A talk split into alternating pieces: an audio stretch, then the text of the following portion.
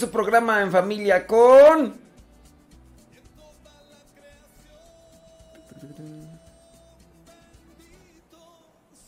Sí, pero ya no quiero, ya no quiero, ya no voy a aceptar eso. Sí, ya no voy a aceptar.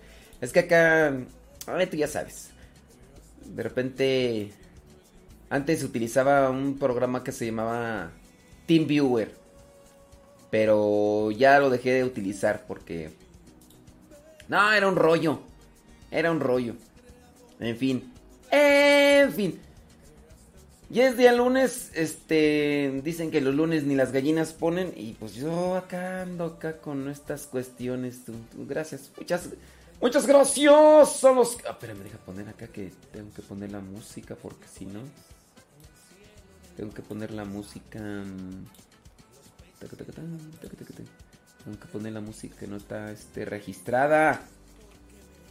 No, porque si no, ¿para qué quieres? ¿Para qué quieres? Turu, tu, turu, 56 minutos después de la hora.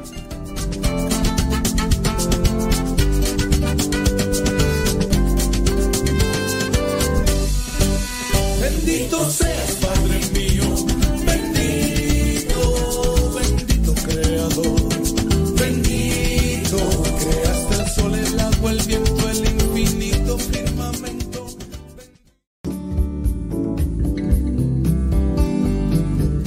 Buenos días. Iniciamos nuestra jornada poniéndonos en manos de nuestro Creador. Pedimos su gracia para enfrentar como hijos suyos cada reto que la vida nos presente, acompañados de María, la dulce Madre que nos invita a proclamar las grandezas del Señor. Camina con nosotros en radiocepa.com, emisora católica de los misioneros servidores de la palabra.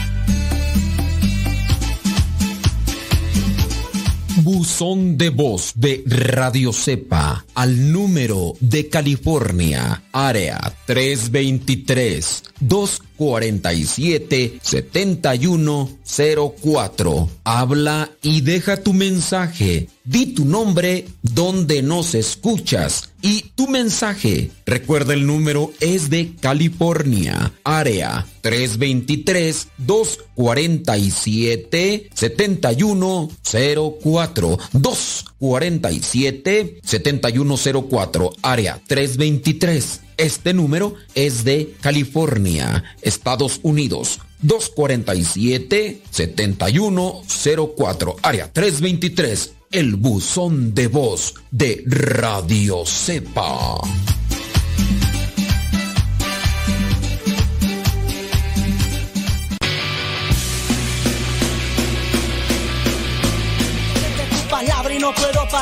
Lo que me das en ningún lado lo puedo callar.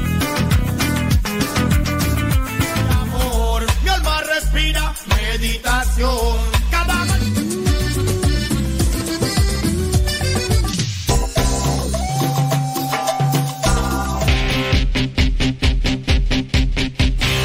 La oración quiero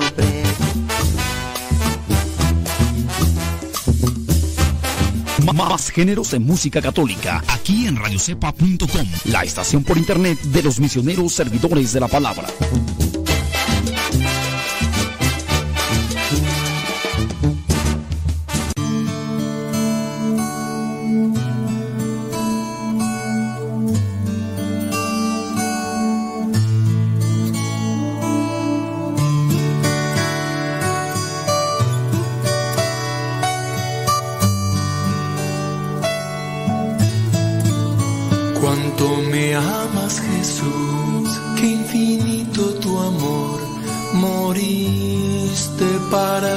somebody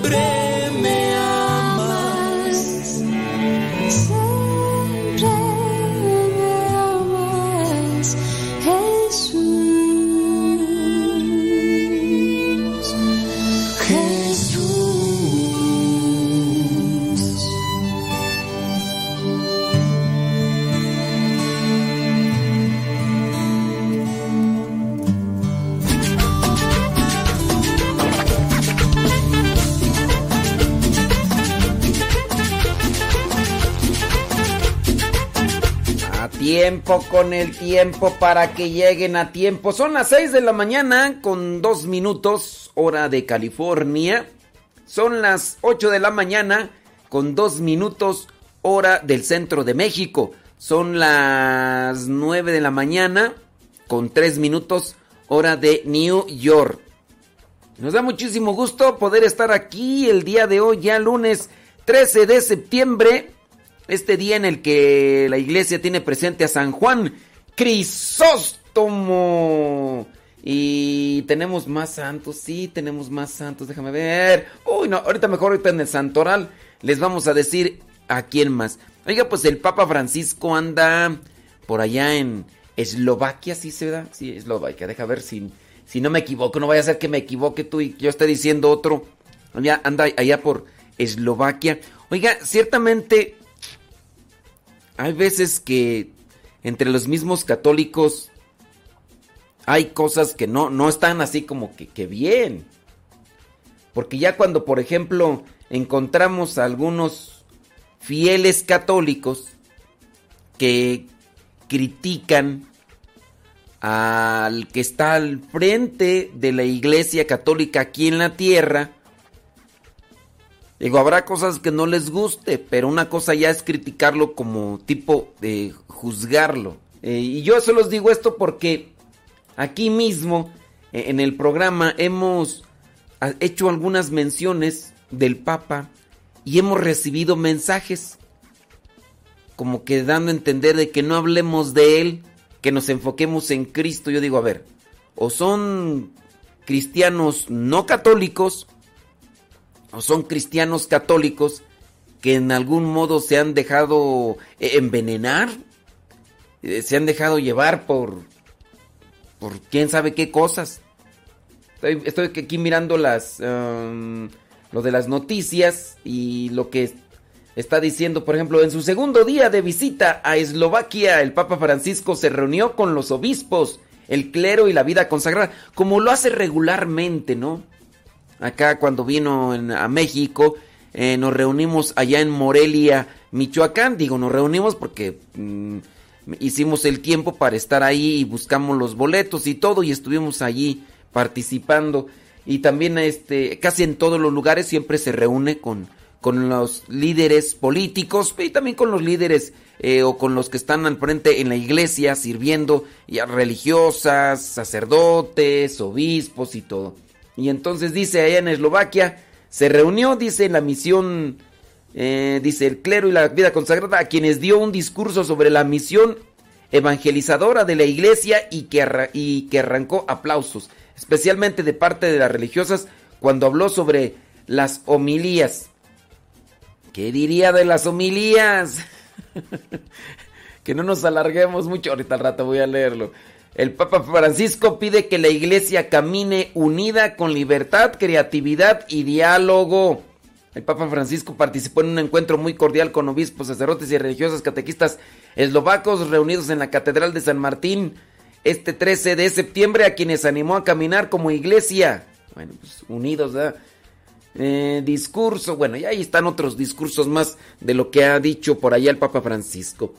Fíjese, con relación a esto, Mm, platicaba yo con uno de los seminaristas y me decía, padre, ¿tú qué opinas de, este laico católico que es mm, muy visitado en, en las redes sociales, muy visitado, muy seguido en las redes sociales, que pone un video ahí en su página de YouTube y le pone como 50 comerciales Dice, ¿qué opinas tú de él? Dice, pero no tanto de lo que le pone como 50 comerciales en un solo video de, YouTube, sino de las cosas que dice, incluso en contra del Papa. Pero él dice que es un laico católico y, y que a su vez dice, pues también va mencionando muchas cosas. Por ejemplo, tiende a menospreciar, a ridiculizar a, a las personas, a los católicos que, por ejemplo, eh, se han vacunado y, los desprecia incluso eh, prácticamente los condena. Todos los que se han vacunado, dice, los condena porque dice, según él, que, que se han marcado con la marca de la bestia y otras más. Pero él se dice laico católico, es un laico católico. Y yo le dije, mira, ya desde el punto de vista en que estamos polarizando estas cosas, y la estamos manejando de una manera así tergiversada, mm, ya no está bien. Pero también lo que yo considero es la manera en cómo empieza a manipular la conciencia alguien, sea quien sea, quien manipula la conciencia, sea quien sea, un laico, un sacerdote, un obispo, o en su caso, un- un- en un matrimonio, ya sea el esposo, la esposa, quien sea quien manipula la conciencia, está mal. Y manipula la conciencia porque llega a, a sugerir, tanto así que, mira, cuando en una, en un predicador, sea quien sea, te manipula la conciencia a tal punto que hace que te distancies de tu familia por una forma de pensar e incluso cuando se habla de esta persona, sea quien sea, cuando se habla de esta persona, sus seguidores son capaces de, utilizar palabras altisonantes, de ponerse agresivos, a punto de defender a esta persona que está manipulando conciencia, ahí sin darse cuenta se está creando una secta.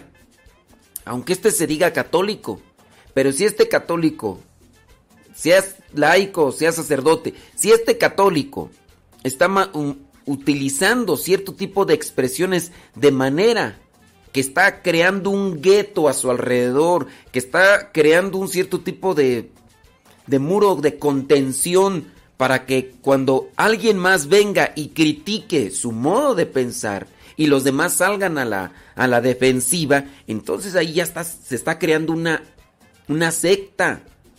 Porque si este laico predica en contra del Papa, predica en contra de los obispos, predica en contra del magisterio, predica en contra de la doctrina, aunque él se diga cristiano católico, y ahí se está dando una separación y se está haciendo una secta. A esto le llamamos secta en el sentido de que se separa. Y esa es la etimología. Acuérdense que cuando nosotros, por ejemplo, vamos a trabajar en algo, decimos muchas veces, a ver, vamos a sectorizar. Sectorizar, es decir, eh, eh, por- vamos a segmentos o, o vamos a, a- a prepararlo así, separarlo. Sectorizar y ya de ahí viene secta. Secta es lo que se separa.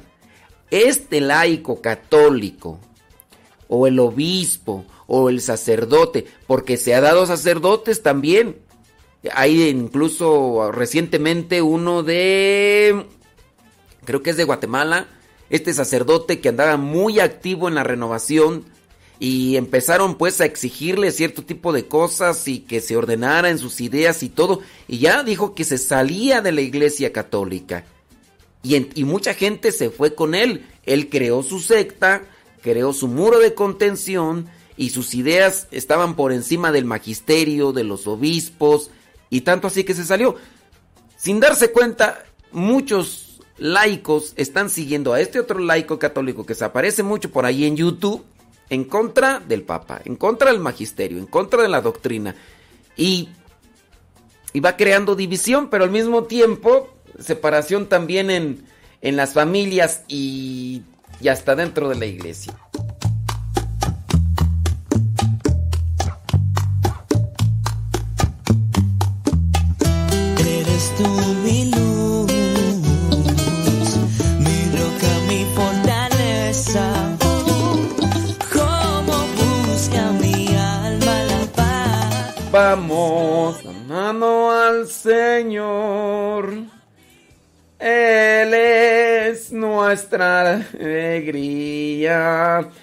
Dicen que si estoy hablando de, de fulano de tal. Miren, aquí ustedes no tienen que ver a una persona en particular. Estamos hablando de una actitud. Luego, luego ustedes le ponen nombre. La actitud es lo que hay que señalar. Porque ya algunos de ustedes ya están diciendo, ay, está diciéndole a mi ídolo, mi ídolo, ese sí predica, no como el padre modesto que predica pura, pura tontería. Eh, eh, ese padre modesto, nomás no, no. Tengan mucho cuidado porque muchos de ustedes ya ahí le ponen nombre a, a, a las personas y no es una. Ya les mencioné de sacerdotes y demás. Pero ustedes se quedan con, con, ay, está hablando del fulano, ay, está hablando de mi hermoso, de mi ídolo, del que predica con, con, con fuerza, del que predica.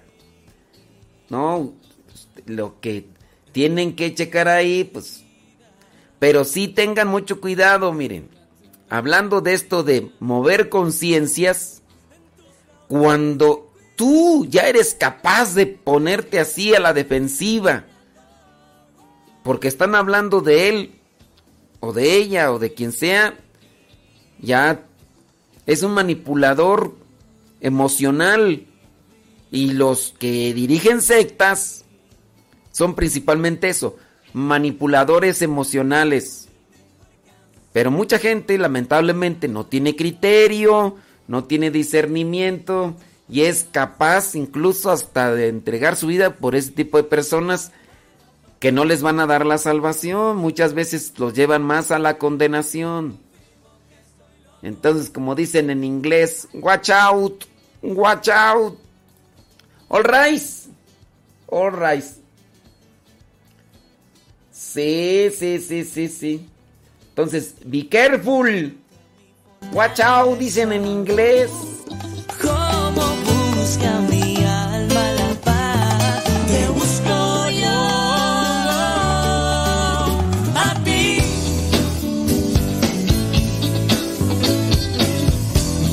Está sedienta de ti, mi alma está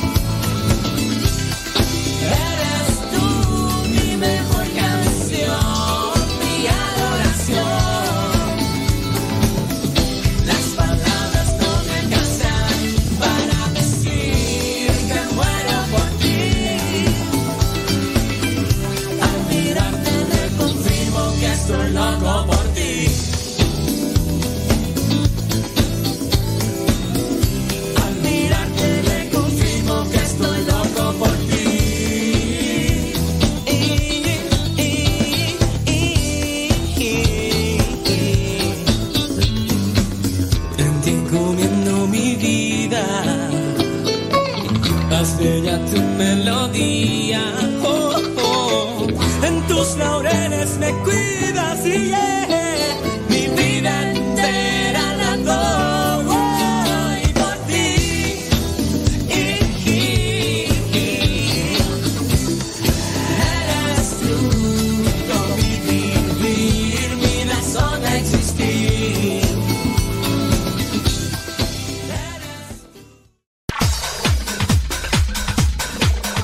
Santo no es aquel que nunca ha pecado, sino aquel que se levantó de sus miserias. Vamos a escuchar el segmento El Santoral de hoy y aprendamos de aquellos hombres algunas enseñanzas para poder mantenernos en el camino que nos lleve al encuentro con Cristo, es decir, en el camino de la santidad.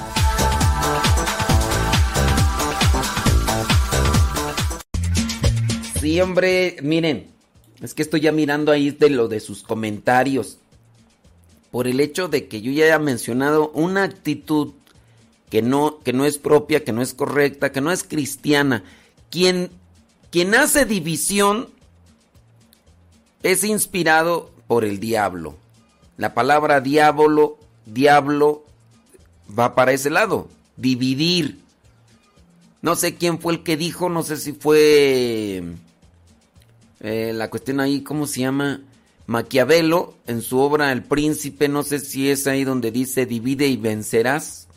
No sé, pero es, una máxima, sin duda, con mucha lógica. Divide y vencerás. ¿De qué manera puedes vencer a tu oponente? Divídelo, divídelo y a una familia divídela, a una iglesia divídela y, y- y vencerás.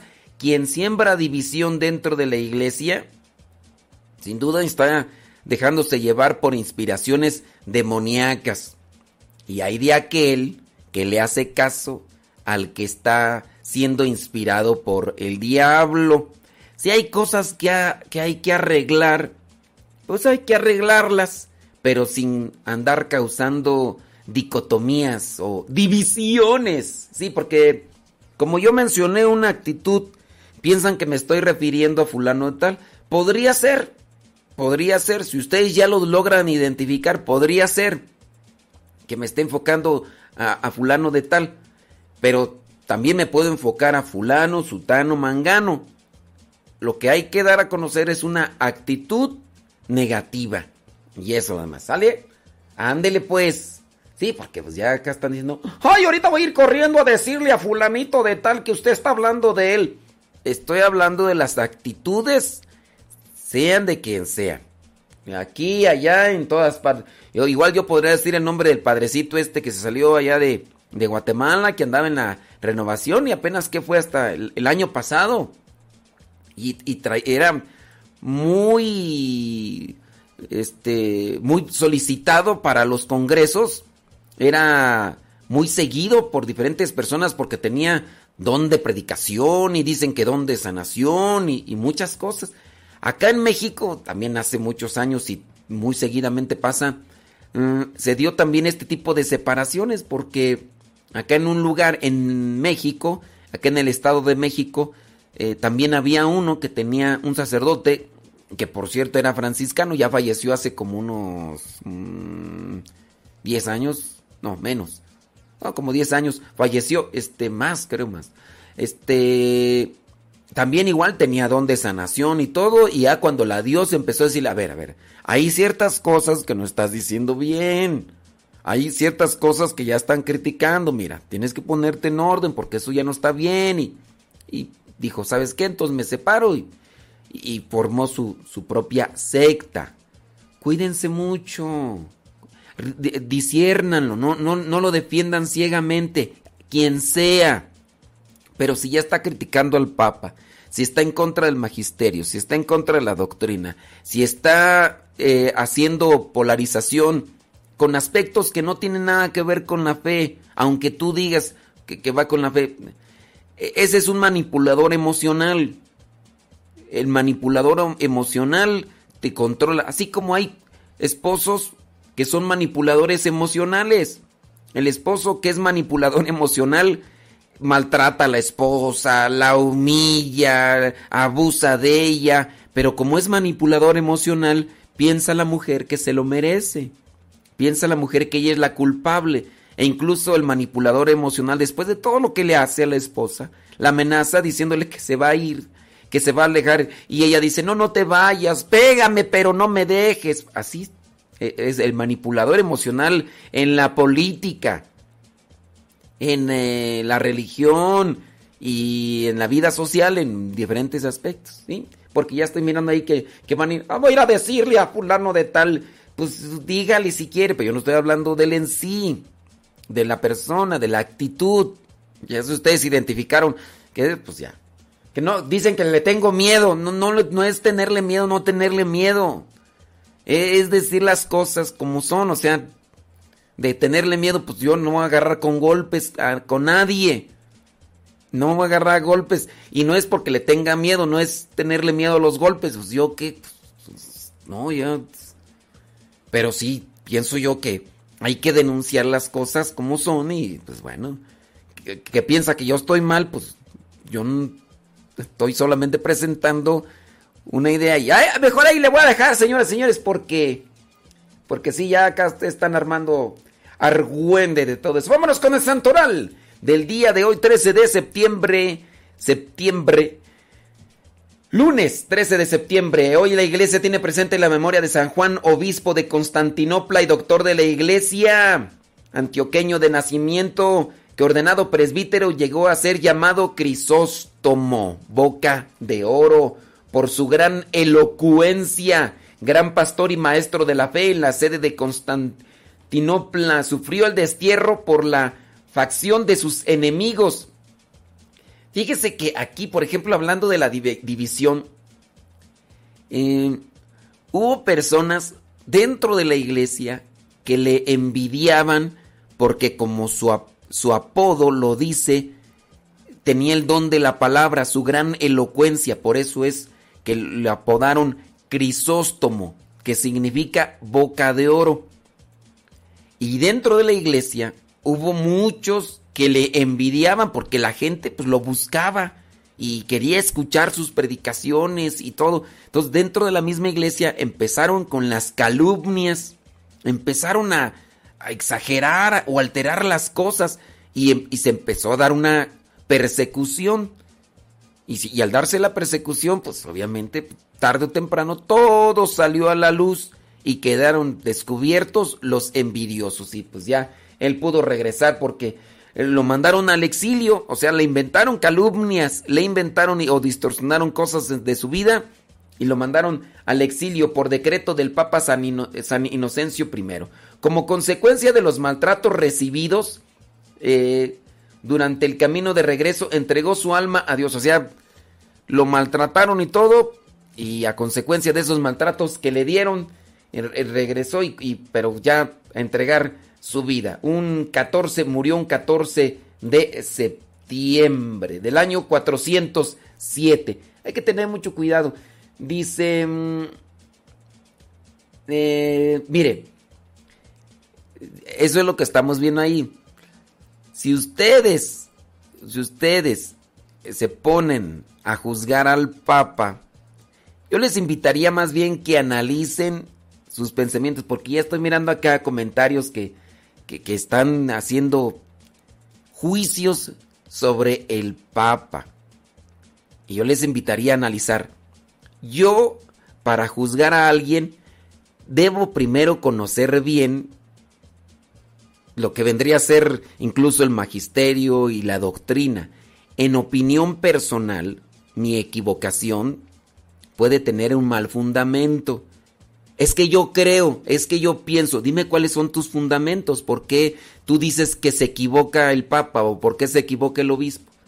¿Tú, tú has estudiado, tú has analizado las circunstancias, hablando por ejemplo de San Juan Crisóstomo. De San Juan Crisóstomo lo juzgó la historia y la historia lo presenta ya como santo. Cuando ustedes ahorita están haciendo un juicio en la actualidad sin base ni fundamento hacia el Papa, pues miren, quiera Dios, quiera Dios que todo salga a luz pronto y que nosotros veamos con claridad. Si no, la historia nos lo reprochará o en la eternidad nos veremos.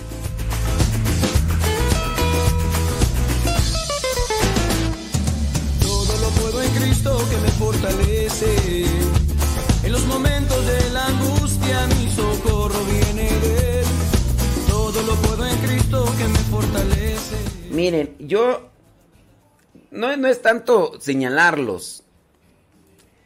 Eh, hay cierto tipo de cositas, miren, no se sientan aludidos. Yo quiero invitarlos a una reflexión. A una reflexión porque a lo mejor a veces nosotros damos opiniones así rápidas y todo y, y- y no, no estamos actuando con discernimiento. Mira, por ejemplo, déjame ver acá uno de los comentarios. One moment, please. Espérame que aquí ya se borró esta cosa. No quiere tú. ¿Quién sabe por qué no quiere esta? Oh. ¿Quién sabe por qué no quiere? A lo mejor ya es voluntario. ¿Quién sabe por qué no? No quiere aparecer el comentario de ese...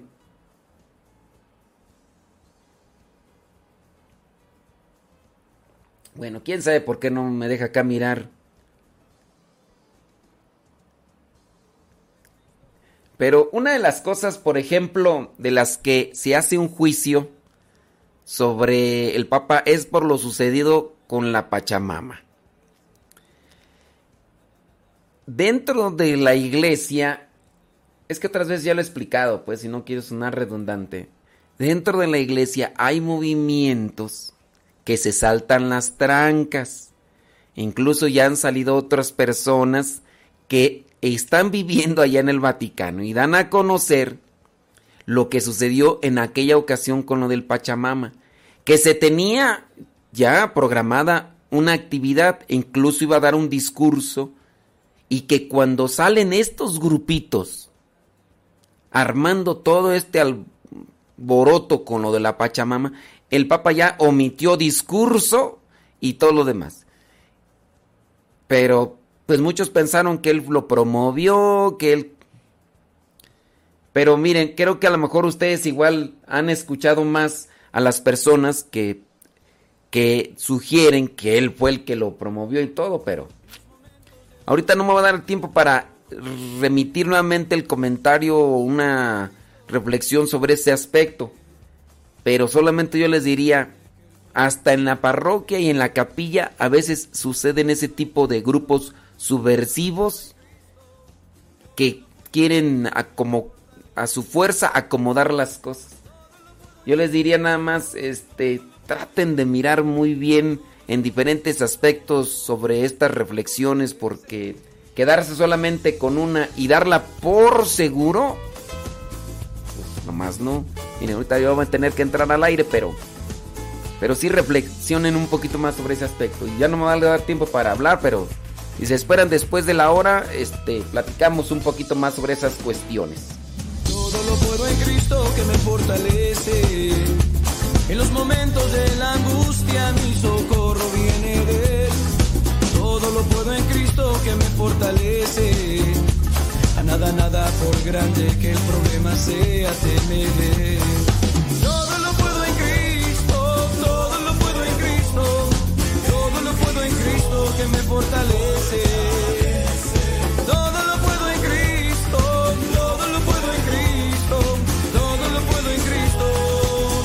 Que me fortalece.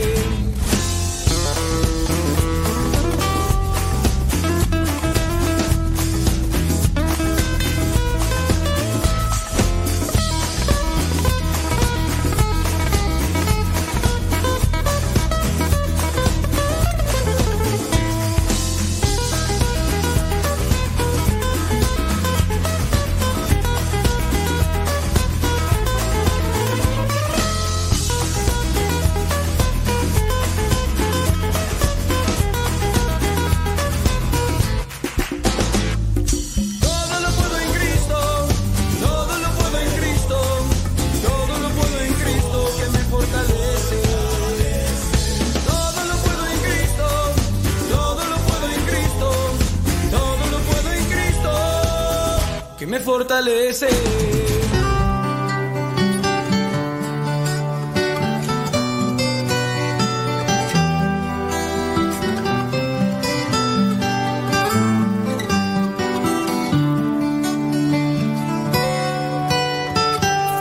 15 años llegó. Vientos huracanados. Sí, dicen que por qué, por qué evito hablar de estos temas. No evito hablar de estos temas, criaturas.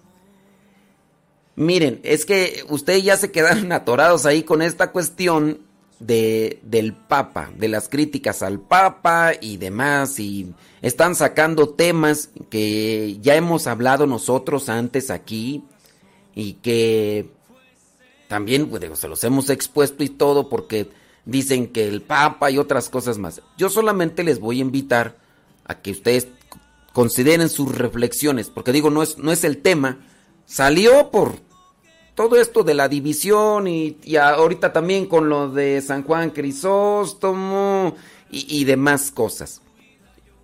Porque me están sacando otra vez lo de lo del Pachamama y eso ya nosotros lo hemos hablado varias veces y pues muy posiblemente no, nos- no les ha tocado escucharnos. Yo les he hablado un poco sobre aquel acontecimiento del Papa y relacionado con lo del Pachamama. Eh, también con lo del nacimiento. Yo nada más quiero invitarles a ustedes para que tengan un discernimiento objetivo. Yo no sé a quién se dedican ustedes a escuchar regularmente, con base a lo que presentan como información o noticias. Pero a veces puede ser muy riesgoso escuchar solamente un punto de vista o una opinión y generarse con base a esa opinión un juicio o un criterio. Entonces hay que escuchar también diferentes puntos de vista. Regularmente, si yo estoy más afín de escuchar este comentario, esta opinión, y con eso me quedo, ya no escucho otros. Y los otros no me gustan, no, no me gusta cómo lo hacen, no me gusta cómo lo comparten. Y, ya de ahí, pero eso evita también que te formes un criterio objetivo. Objetivo.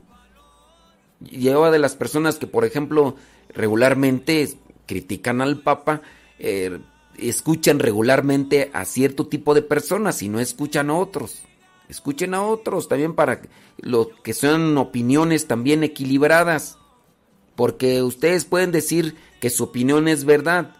E incluso personas, incluso yo mismo, puedo decir que tengo la verdad cuando, una, ni estoy en el Vaticano, ni estoy a un lado del Papa, pero formo lo que vendría a ser una opinión con un discernimiento o con una reflexión que nos puede llevar a encauzarnos o encontrarnos con la verdad. Que apegarnos a estas cosas que a veces, así es, no, esto, lo otro. Esto está, está desviado. Por eso escuchen a lo que vendría a ser otras, otras opiniones. Yo lo que sí les podría decir nada más ya para cerrar este punto con que están enfocándose mucho con lo del Papa es, tanto en el Vaticano como aquí mismo en la capilla o en cualquier parroquia hay grupos que se dedican a sembrar cizaña.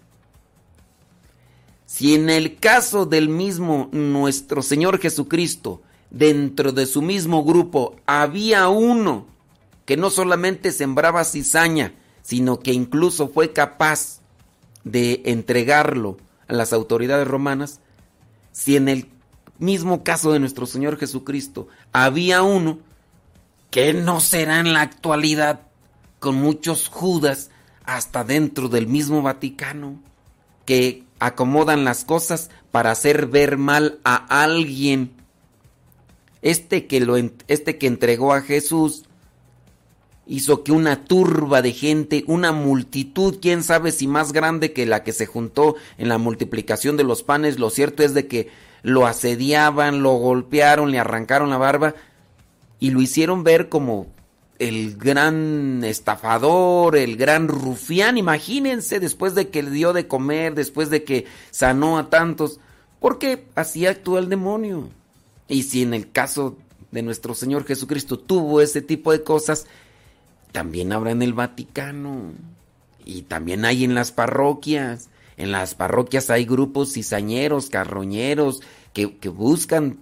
Entonces, por eso no, no crean ustedes que todo lo que les han dicho con relación a que, que el Papa promovió, por ejemplo, es el ritual del Pachamama, que es lo que ahorita lo que más sacan como si él hubiera dicho, a ver, tráigansela, yo va- vamos a rendirle culto a esta eh, ídola pagana y demás. Pues no, o sea, también uno tiene que, que analizar las cosas y no hacer juicios como si nuestras palabras fueran verdaderas. Y ya para nada más para cerrar esa cuestión, ¿sí? Ándenles, pues, ya es que después platicamos. Es, es que otro, ya en otro programa sí hablamos más extendidamente, ¿verdad? Pero ahorita pues, estamos con el Santoral todavía que ni lo terminamos y ya son 37 minutos después de la hora. Hoy día, lunes 13 de septiembre. Y no, no es que le saque, pues es que hay temas que nos enfocamos y, y ya después. Pero aguántenme las carnitas, calmantes, montes, alicantes, pintos, pájaros, cantores. Hoy día 13 de septiembre, la iglesia nos presenta a San Julián, presbítero eh, del siglo IV, allá en Turquía. También la iglesia allá en Francia, la iglesia tiene presente a San Litorio, Litorio obispo, mm, dice que murió en el año 371. La iglesia allá en la Galia tiene presente a San Emiliano. San Emiliano dice que murió en el año 374. En África, la iglesia tiene presente a San Marcelino. San Marcelino, mártir, dice murió en el año 413, también allá en Francia. La iglesia tiene presente a San Maurilio, obispo. Dice que murió en el año 453. Dice que se enfocó este obispo por desterrar las supersticiones de los campesinos, supersticiones que florecen como la cabeza de Medusa cuando le cortan una de las serpientes y aparece otra y demás. Las supersticiones de ayer, de hoy, se mezclan y hacen una pelotera que... ¡Qué bárbaro! También la iglesia, ya en Francia, tiene presente a San Amado. San Amado. Hay personas ¿verdad? que tienen el nombre de Amado todavía en la actualidad. Aquí había un seminarista nada más que pues ya dejó el seminario. No sé si se fue a casar o, o se fue a una dioses, porque también a veces pasa. Amado se llamaba. Entonces yo les decía, no, mira, cuando tú digas que estás a punto de morirte sin haber amado, yo te lo traigo y, lo vas a ver y, ya no puedes decir, ay, me morí sin haber amado. No, aquí está. A ver, amado, preséntate, ¿verdad? Eh, murió en el año 600. Ay, qué, simplón. Oh, pues, hombre, pues es día lunes, pues para que se pongan las pilas, hombre. San Amado murió en el año 629. Ay, Gustavo Tapia dice que no le entendió el chiste. Ay, Gustavo Tapia está dormido. La iglesia el día de hoy tiene presente a San Venerio. San Venerio murió en el siglo VII. Y por último, allá en la Galia, la iglesia tiene presente a otro amado, a otro amado. El otro era del año 629, murió. Este otro amado eh, murió en el año 690. Son dos amados. Eh, ay, es que... Ay, Gustavo que ¿cómo te explico esto de lo del am amado, sin ver amado? O sea, de... Ay, es que chiste explicado ya no tiene chiste. Oh, Dios mío santo, bueno. Oiga, por cierto, hablando de la fe, eh, el día de hoy el Evangelio nos presenta a este capitán romano, este capitán romano que tenía fe en Jesucristo, tenía un criado muy enfermo, pero muy enfermo, y mandó a unos a unos jefes de los, de los judíos, a uno de los ancianos judíos, para que le dijera a Jesús que solamente lo dijera y que con una palabra suya su criado sanaría. Y con eso se quedó así asombrado. Jesús dice, en Israel no he encontrado a un hombre, a una persona con tanta fe como la de ese capitán romano. Y ahí es donde nosotros tenemos que trabajar en cuestión de la fe. Qué grande es tu fe ¿Qué tienes que hacer para aumentar tu fe? ¿Qué haces todos los días? Ahí te lo dejo, señores, señores. veces siendo niño te recé. Con mis rezos te decía que te amaba.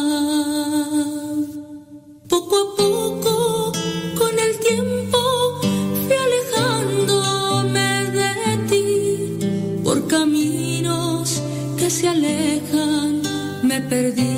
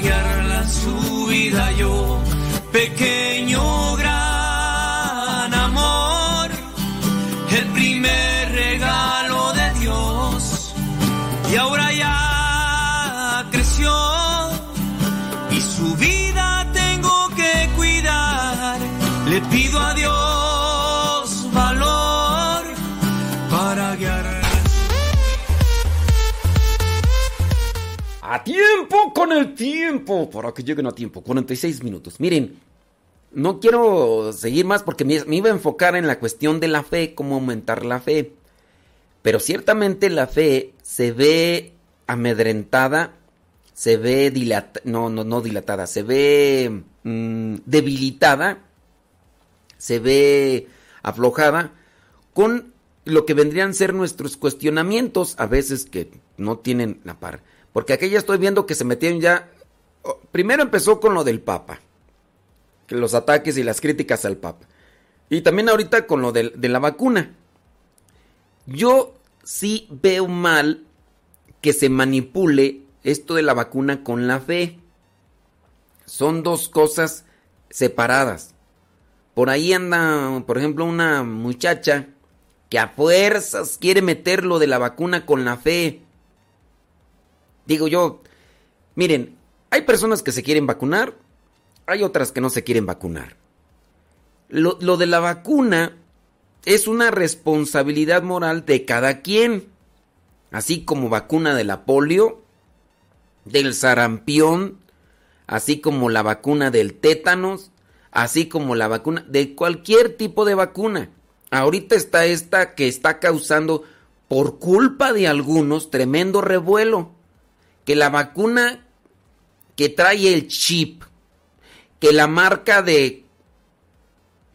Miren, a ti te podrán poner incluso una marca en la cabeza, en la frente, la marca del 666. Eso podrá estar en tu piel. Pero mientras no esté en tu corazón, tú no eres pertenencia de Satanás. A ti te podrán poner en todo tu cuerpo la marca del 666, que es un número simbólico, ni siquiera es un número perteneciente al demonio. Es un número simbólico y ese es el problema co- con la gente, que muchos piensan que el- eso se llama superstición. Lo mismo que pensar que, que el número, ¿cuál es el número tú que dicen que es supersticioso? El número 13. Creo que también el 13, ¿no? Que viernes 13 y creo que en algunos aviones no hay asiento 13, sí es el 13, ¿verdad? Eso es superstición. Los números como tal no tienen una fuerza, ni siquiera tienen una, un, poder. Tú te dejas influenciar por lo que te has dejado de meter en el corazón. Que el 666, un día me toca comprar una casa y tiene el 66. Ay, no, yo no la compro porque ese es el número del diablo. Y, y la gente va a decir, ese es el número del diablo y, y el, el 6 es un número simbólico. Ni siquiera es el número 666.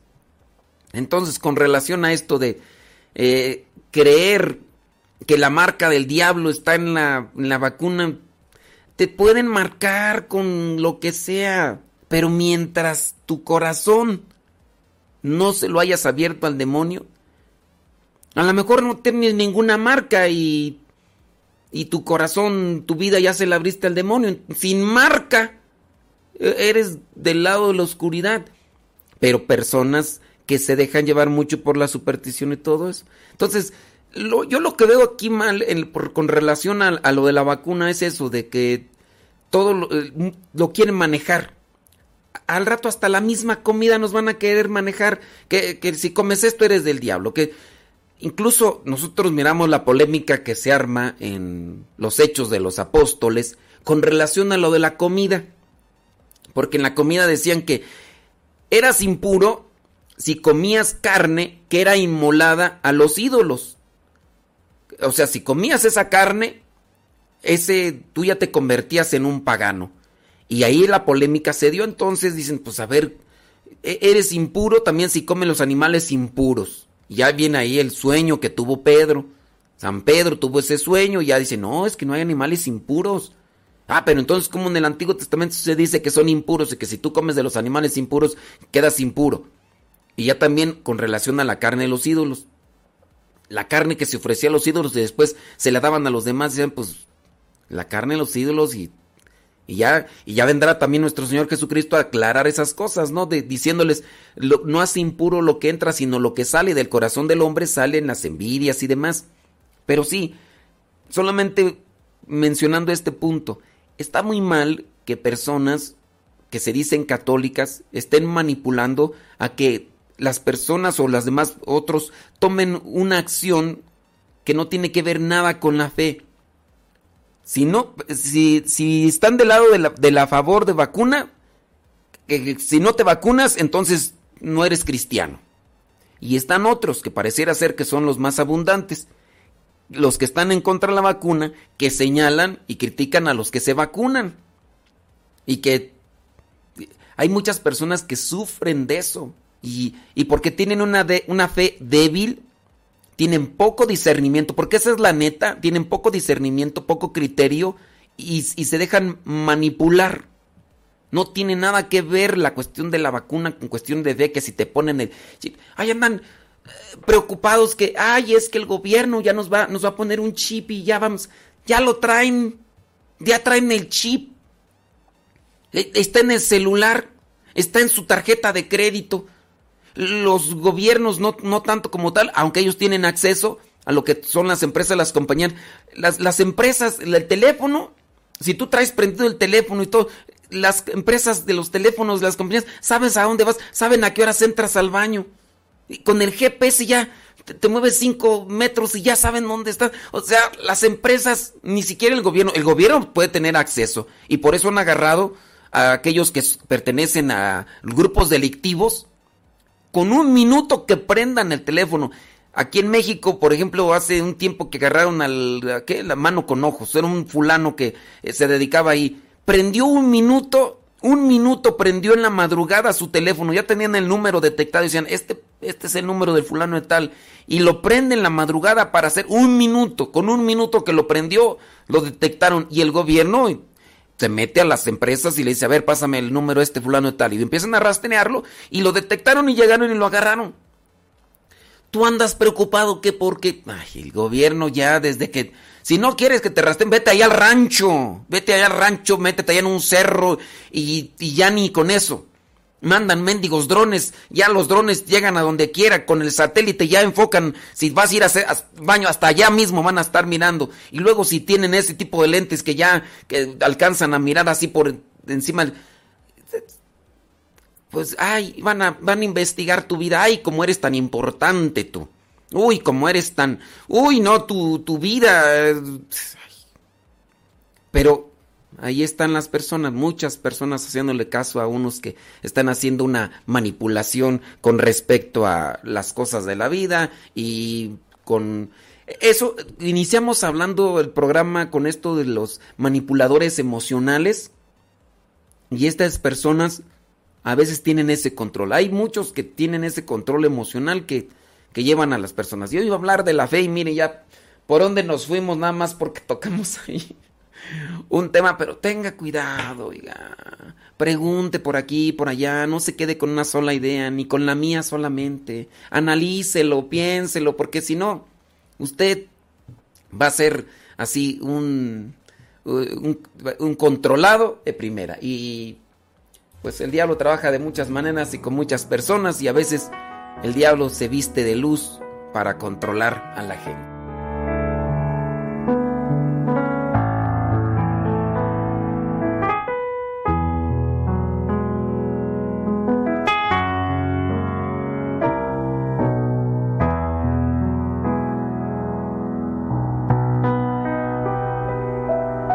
Que todo lo puede, el que es poderoso, el que es puro y perfecto, Él murió por mí, por mí, por mí, por mí, Él murió por mí. A pesar de mis pecados, de mis dudas y rechazos, sé que murió por mí.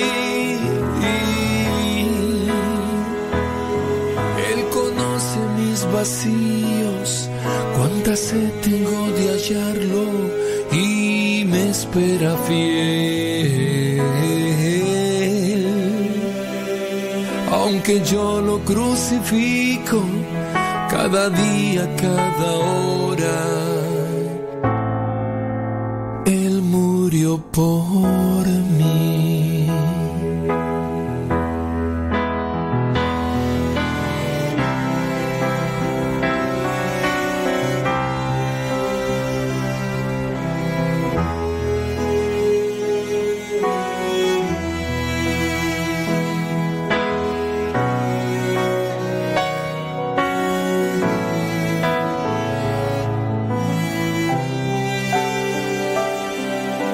Que todo lo puede, el que es poderoso, el que es puro y perfecto,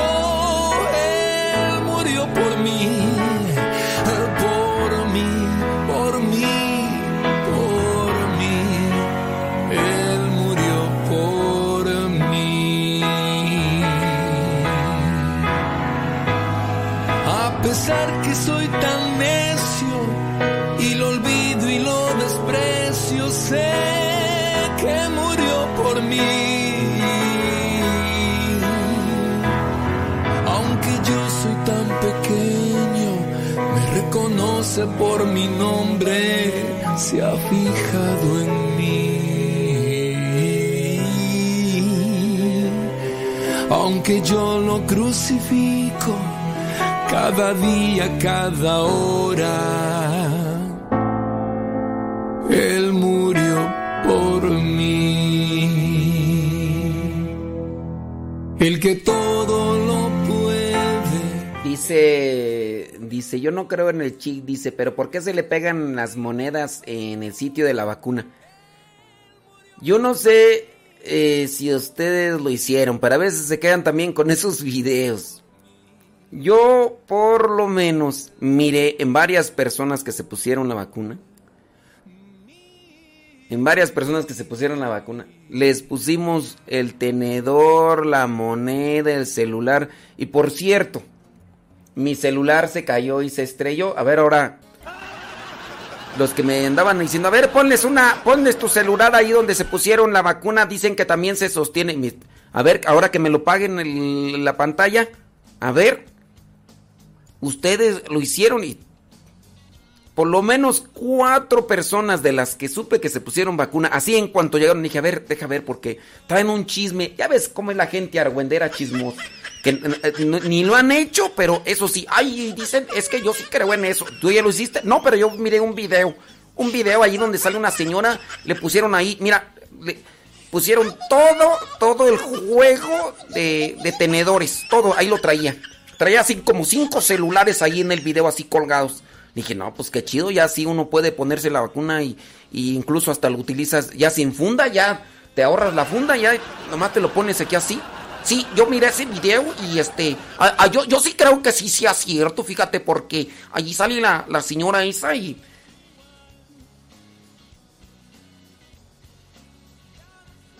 O sea, yo no sé, en algunos casos, ¿verdad?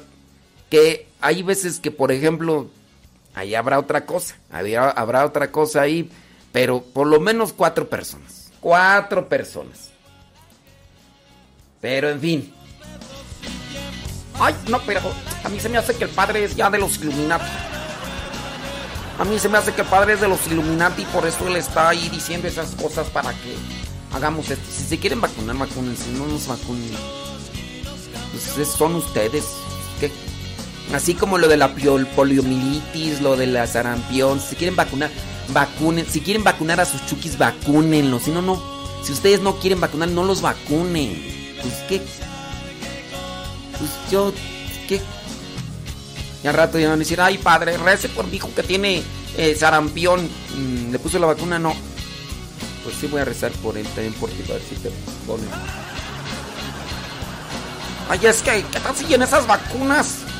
Y en todos los alimentos que te estás tragando, en los alimentos que te tragas, ahí vienen un montón de químicos en la misma carne ya. Un montón de químicos, no hay cosa que ya no te estés, con la que estés intoxicando. Ay, te, te quejas de que, ay, que va a traer que no sé qué, y todos los días tragando coca. Como si eso no trajera nada tóxico malo a tu organismo. Ay, por favor. Todos los días ahí comiendo maruchan. Todos los días, yo por lo menos cada tres días, pero tú todos los días. Es que muchos afuera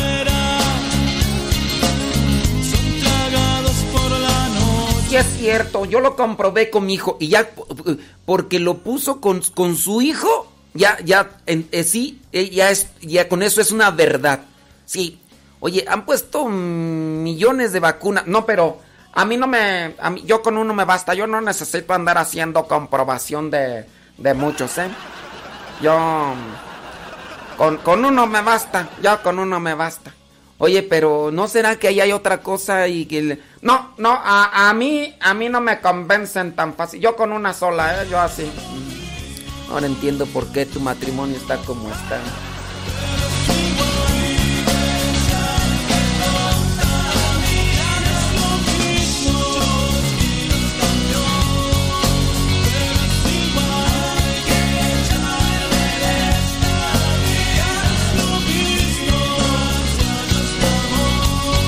Hay algunas personas que pues, dicen, ¿verdad? Dicen que no se van a vacunar, que porque confían en Dios. Está bien, pues es, es su decisión, digo. pues, yo no estoy diciendo que se vacunen, ni tampoco te estoy diciendo que no te vacunes. Es una decisión personal.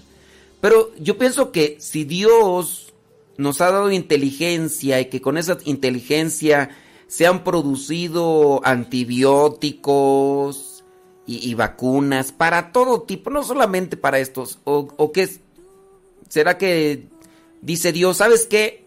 No, no, no tomes ningún antibiótico, no tomes ningún químico, solamente confía en mí, yo sano todo, no, que una operación, "Ah, tú confía en mí, yo, es más, te infectaste del virus, no tomes nada, no tomes nada, confía en mí, yo no sé, pero creo que Dios nos ha dado inteligencia y Él ha puesto la inteligencia en el ser humano para que también vaya inventando, no inventando, sino eh, haciendo investigación y haga estas cosas. Porque también yo sí, yo sí, ahí sí veo mal, es donde la gente todo se lo pone en manos de Dios. Todo, hasta la salud. Mira, yo estoy, yo estoy en sobrepeso. Tengo unas lonjotas que con esas me aplaudo yo solo cuando corro. Pero yo confío en Dios que mañana ya estos 40 kilos que están aquí a un lado de mira se van a ir así porque... Ah, yo no sé por qué la gente va al ejercicio, yo no sé por qué va al gimnasio. Hay que confiar en Dios Dios nos va a quitar estas lonjas y dejar de comer porque Dios es todopoderoso. Dios es grande. Dios es poderoso. Yo, yo sin necesidad de ir al ejercicio. Mira, mañana voy a estar como varita de nardo. Voy a tener el cuerpo como de Belinda, más o menos. Además hasta los ojos color verde yo también voy a tener así. Porque eh, yo, yo confío en Dios. Yo, no hombre.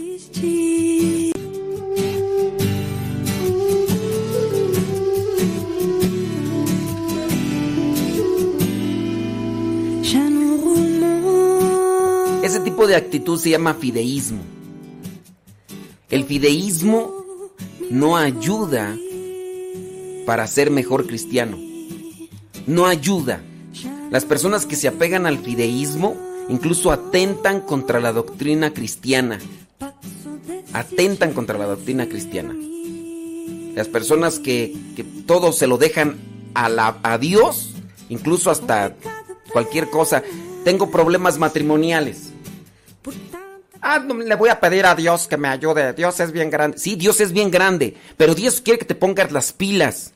Que vayas a los retiros. Que, que vayas y platiques. Y que tú también junto con tu pareja trabajen. Trabajen en lo que cuestiones morales y espirituales. Porque si tú quieres que todo te lo arregle Dios con una oración o con una santiguada, ahí eso, eso es fideísmo.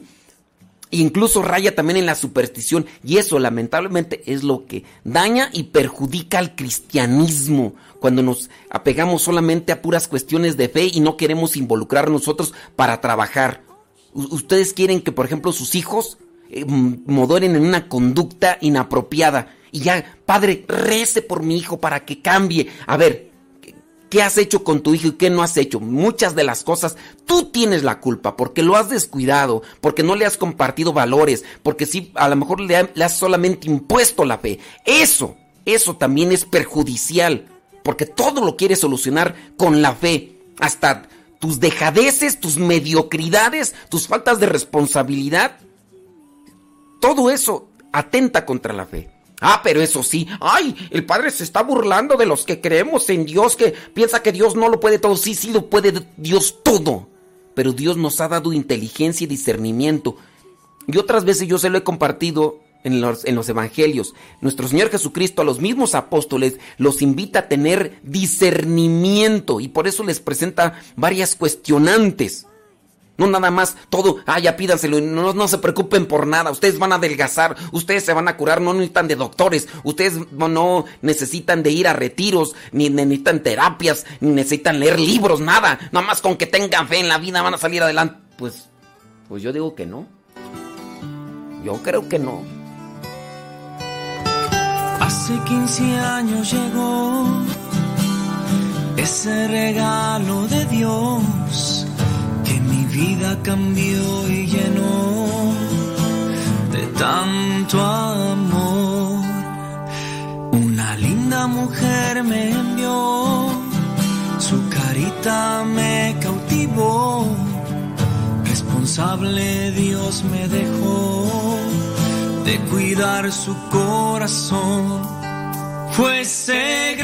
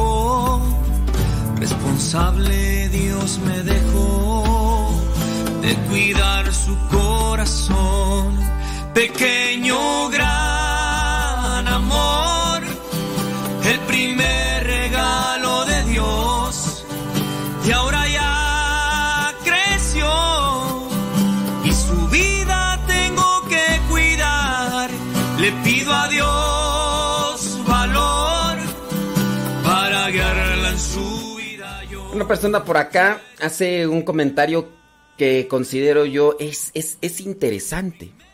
Dice, padre, fíjese que yo creo que aquellos que promulgan que Dios lo puede todo, puede ser que estén creando ateos. Y yo digo que sí.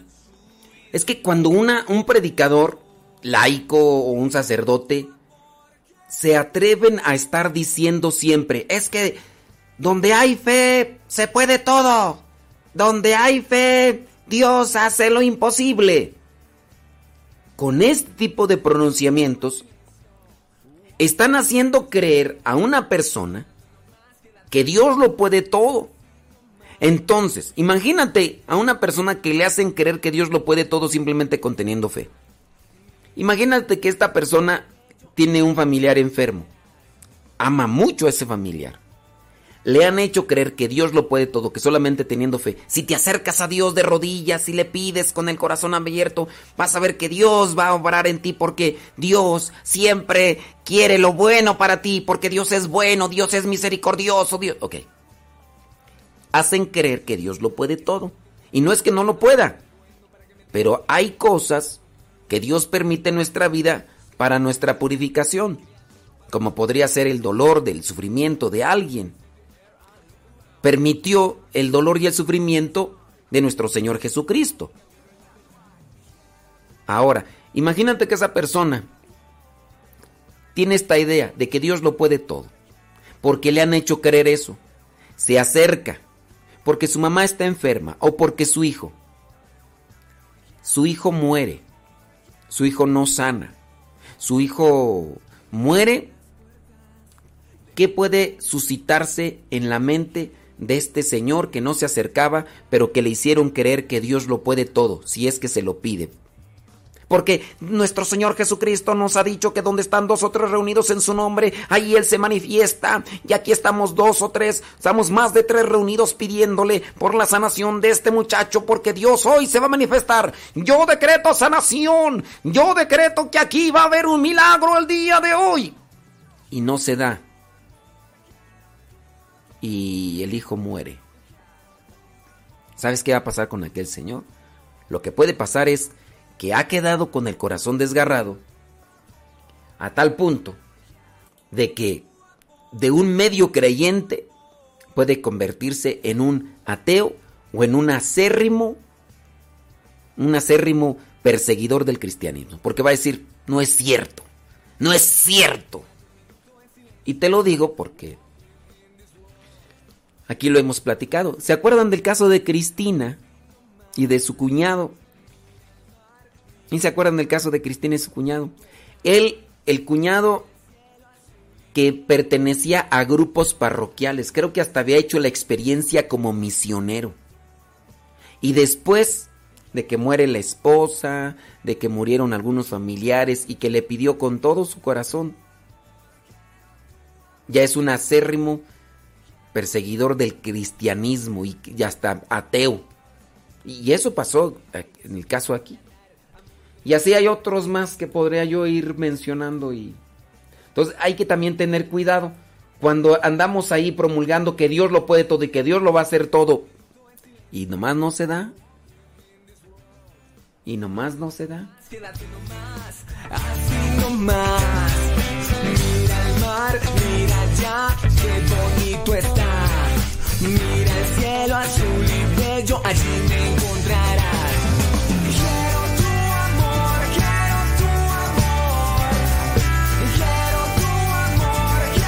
ciertamente este comentario tiene algo de verdad. Cuando nosotros andamos diciendo que Dios lo puede todo y que va a obrar conforme a lo que son nuestras peticiones, si no suceden, puede ser que nosotros estemos formando lo que serían futuros ateos o anticristianos.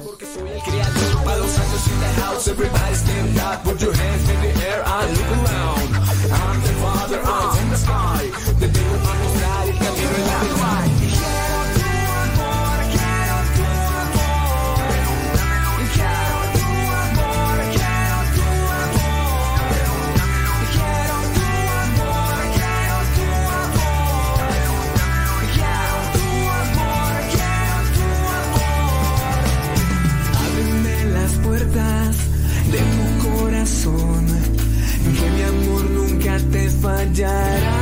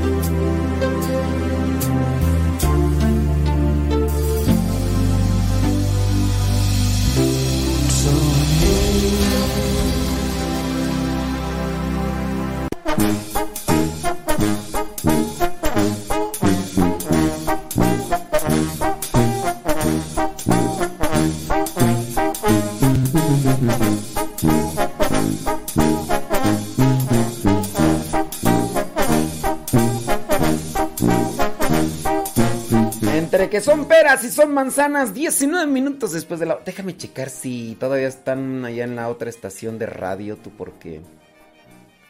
Porque hay veces que no se levantan. Ay, levántate, católico, hay veces que no se levantan. Sí, ahí, están, ahí estamos conectados, muy bien. Hoy sí se levantaron, hoy sí se levantaron. Son 19 minutos después de la hora. Mm, mm. Dice por acá mm, una persona que tú. Dice, a mí me pasó con un predicador. Dijo que a mi hermana no la iban a, que no le iban a hacer la cirugía en la cabeza, que Dios la iba a sanar. Y no fue así.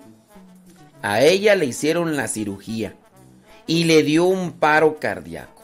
Casi se. Casi se, dice. Pues. Imagina, o sea, no. A ver, dime, ¿no te sentirías tú mal que alguien te diga, "N- no va a suceder esto porque Dios es grande, Dios? Dice, ya terminó de escribir, dice, casi se muere, pero bendito Dios, ahora ya está bien. A lo que voy, que muchos predicadores, en el afán de ayudar, confunden a la gente. Ahí está la cuestión. A mí cuando me traen una persona que dicen, padre, hágale una oración porque está enferma, o porque esto, lo otro, aquello. Yo trato de ser claro. Señor, manifiéstate. Como tú sabes y como tú quieres. Ponemos a este hijo tuyo, a esta hija tuya ante tu presencia, Señor. Tú sabes qué es lo mejor para nosotros. Tú sabes lo que anhela su corazón, lo que nosotros pedimos en este momento. Pero no es lo que nosotros queramos, Señor. Es lo que tú tienes preparado para cada uno de nosotros. Y lo que es mejor. Ayúdanos, Señor, con esperanza y con fortaleza, con luz. Una luz en el corazón, en el, en el entendimiento, para entender tus designios, Señor. Yo, yo allí es donde así hago la oración. Yo así hago la oración. Si es que muchos, per- muchos dicen cosas que, que no, oiga, oígame, no, oígame, no. Yo sé que por las cosas que digo,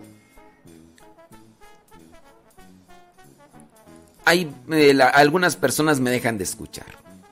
Pero yo trato de llevarlos por un discernimiento, por un por una reflexión que ya si si ustedes no no quieren, pues, digo, pero yo trato de llevarles por esa reflexión, ¿eh? Ya porque muchos hoy me dejaron de escuchar muchos por las cosas que dije hace rato. Pero bueno. Eh, Pasándole a otras cosas, estamos en la hora de las nieves. Ya ha llegado la nieves. La nieve de enero. Luteranos. O sea, los luteranos son los descendientes y seguidores de Martín Lutero. Martín Lutero. Martín Lutero fue el que se salió de la iglesia, el primero que se salió de la iglesia. Eh, Agustino, si no me equivoco. Agustino. Los luteranos en Estados Unidos ya tienen su primer obispo transgénero. La Iglesia Evangélica Luterana de América ha investido a su primer obispo abiertamente transgénero en su servicio celebrado el sábado en la Catedral Luterana de San Francisco, California. San Francisco, California, eh, para los que ya saben, San Francisco, California es San Francisco, California. ¡Ey! Megan Runner dirigirá uno de los 65 sínodos luteranos, supervisado casi supervisando casi 200 congregaciones en el norte de California y en el norte de Nevada.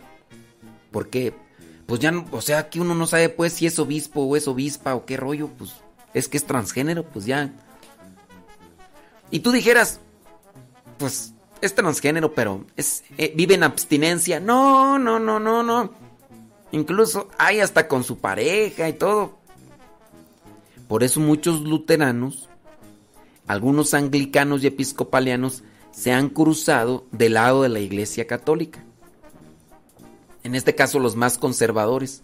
Porque ya, con tal de no perder feligreses, dicen, oye, que no, tráetelo, que tiene pareja, que vive en pecado. Ay, ¿cuál pecado? Ya, el chiste es aceptar a Cristo en tu corazón, aunque al cuerpo lo andes achicharrando con el pecado, con el pecado. No, hombre, tú... Y así. Dijo eh, Megan Rorer. Dice, mi llamada es a estar a la altura de las mismas cosas desordenadas y amorosas que hacía antes. Pero sobre todo, si me dejan, y creo que lo haré, mi esperanza es amarlos. Y más allá de eso, amar a los que aman. O sea, porque, eh, o sea, y en los episcopalianos incluso eh, se dio el caso de dos mujeres. Dos mujeres, un camino. A una de, que a una la ordenaron obispa, pero con su pareja. O sea, dice Rorer fue elegido en mayo para cumplir un mandato de seis años como obispo del sínodo de la Sierra del Pacífico, después de su actual obispo anunciara su jubilación. Eh, asumo este papel porque mi comunidad diversa de luteranos en el norte de California y Nevada. Y ya, después. Ro- Rorer, Rorer, que utiliza el pronombre they, sirvió anteriormente como pastor de la iglesia. O sea que es mujer, hombre o hombre, mujer. Es que uno ya ni sabe tú. Dice, bueno, pues allá sí. Rumber se convirtió en uno de los siete pastores LGBTQE, Y y Z, y lo que sigue, aceptados por la Iglesia Evangélica Luterana en el 2010, después de que ésta permitiera la ordenación de pastores con parejas del mismo sexo, y con parejas, ¿verdad? Rorer está casado y tiene dos hijos. Ay, pero entonces, o sea, o sea, ¿es hombre, mujer o cómo es que es el transgénero, pues? O sea, o sea, ¿es hombre y se hace mujer o, es mujer? Ay, Pues ya. ¿Qué diría Martín Lutero? Mira, hablando de otras cosas ya, pero del ambiente cató- católico. El presidente de Hungría da su, fíjate, de Hungría da su testimonio de fe en el Congreso Eucarístico Mundial, que ya terminó, de hecho lo eh, clausuró el Papa Francisco, ¿no? ¿Cuándo fue tú? ¿El sábado o el domingo? No me acuerdo. El presidente húngaro presidió el Comité mm, Social de Preparación del Congreso Eucarístico Internacional de la Iglesia Católica en su edición número 52. Terminó el 12, entonces fue ayer domingo terminó. El presidente de Hungría, dice, de 62 años, se comprometió claramente con su fe católica en el Congreso Eucarístico. Imagínense un presidente y dando su testimonio de, de, de, de compromiso. Bueno, pues dio su testimonio y todo. Eh, hay que rezar por este presidente, ¿verdad? Para que dé un buen testimonio. Testimonio. Y pues ayude a otros. A otros que andan en el camino de la amargura. Güero, güero. Eh, Ándele pues. Pues hay que buscar siempre los caminos de Dios, ¿no? Los caminos de la vida. No, ah, no, ¿verdad? Porque si no, ya ves que. Ya ves que. No, no, no, sí. Ándele pues. ¡Órale! Son las 9 de la mañana con 29 minutos.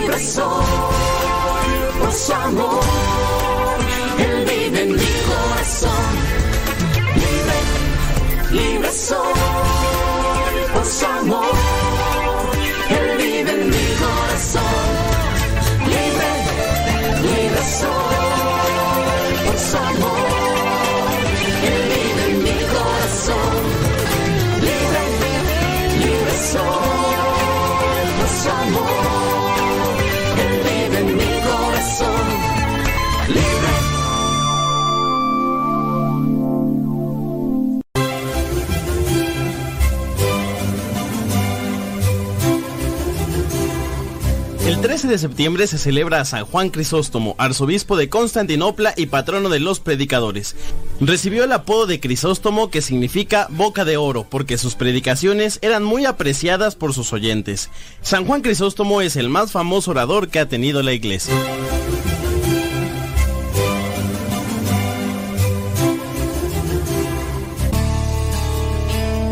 En estos momentos vamos a escuchar la palabra de Dios. Dispón tu corazón para que el mensaje llegue hasta lo más profundo de tu ser.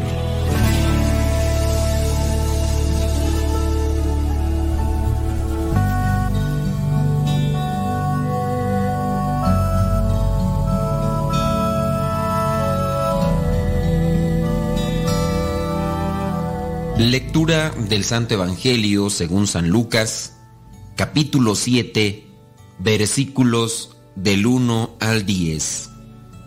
Cuando Jesús terminó de hablar a la gente, se fue a Cafarnaún. Vivía allí un capitán romano que tenía un criado al que estimaba mucho, el cual estaba enfermo y a punto de morir. Cuando el capitán oyó hablar de Jesús, mandó a unos ancianos de los judíos a rogarle que fuera a sanar a su criado.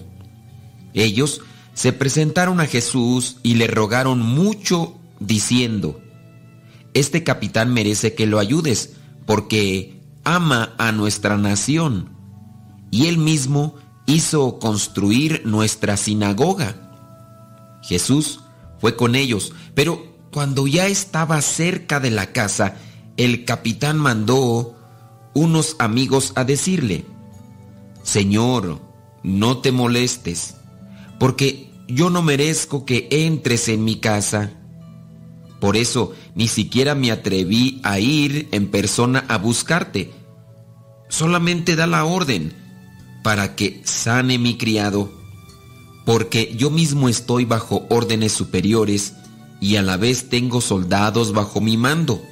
Cuando le digo a uno de ellos que vaya, va. Cuando le digo a otro que venga, viene.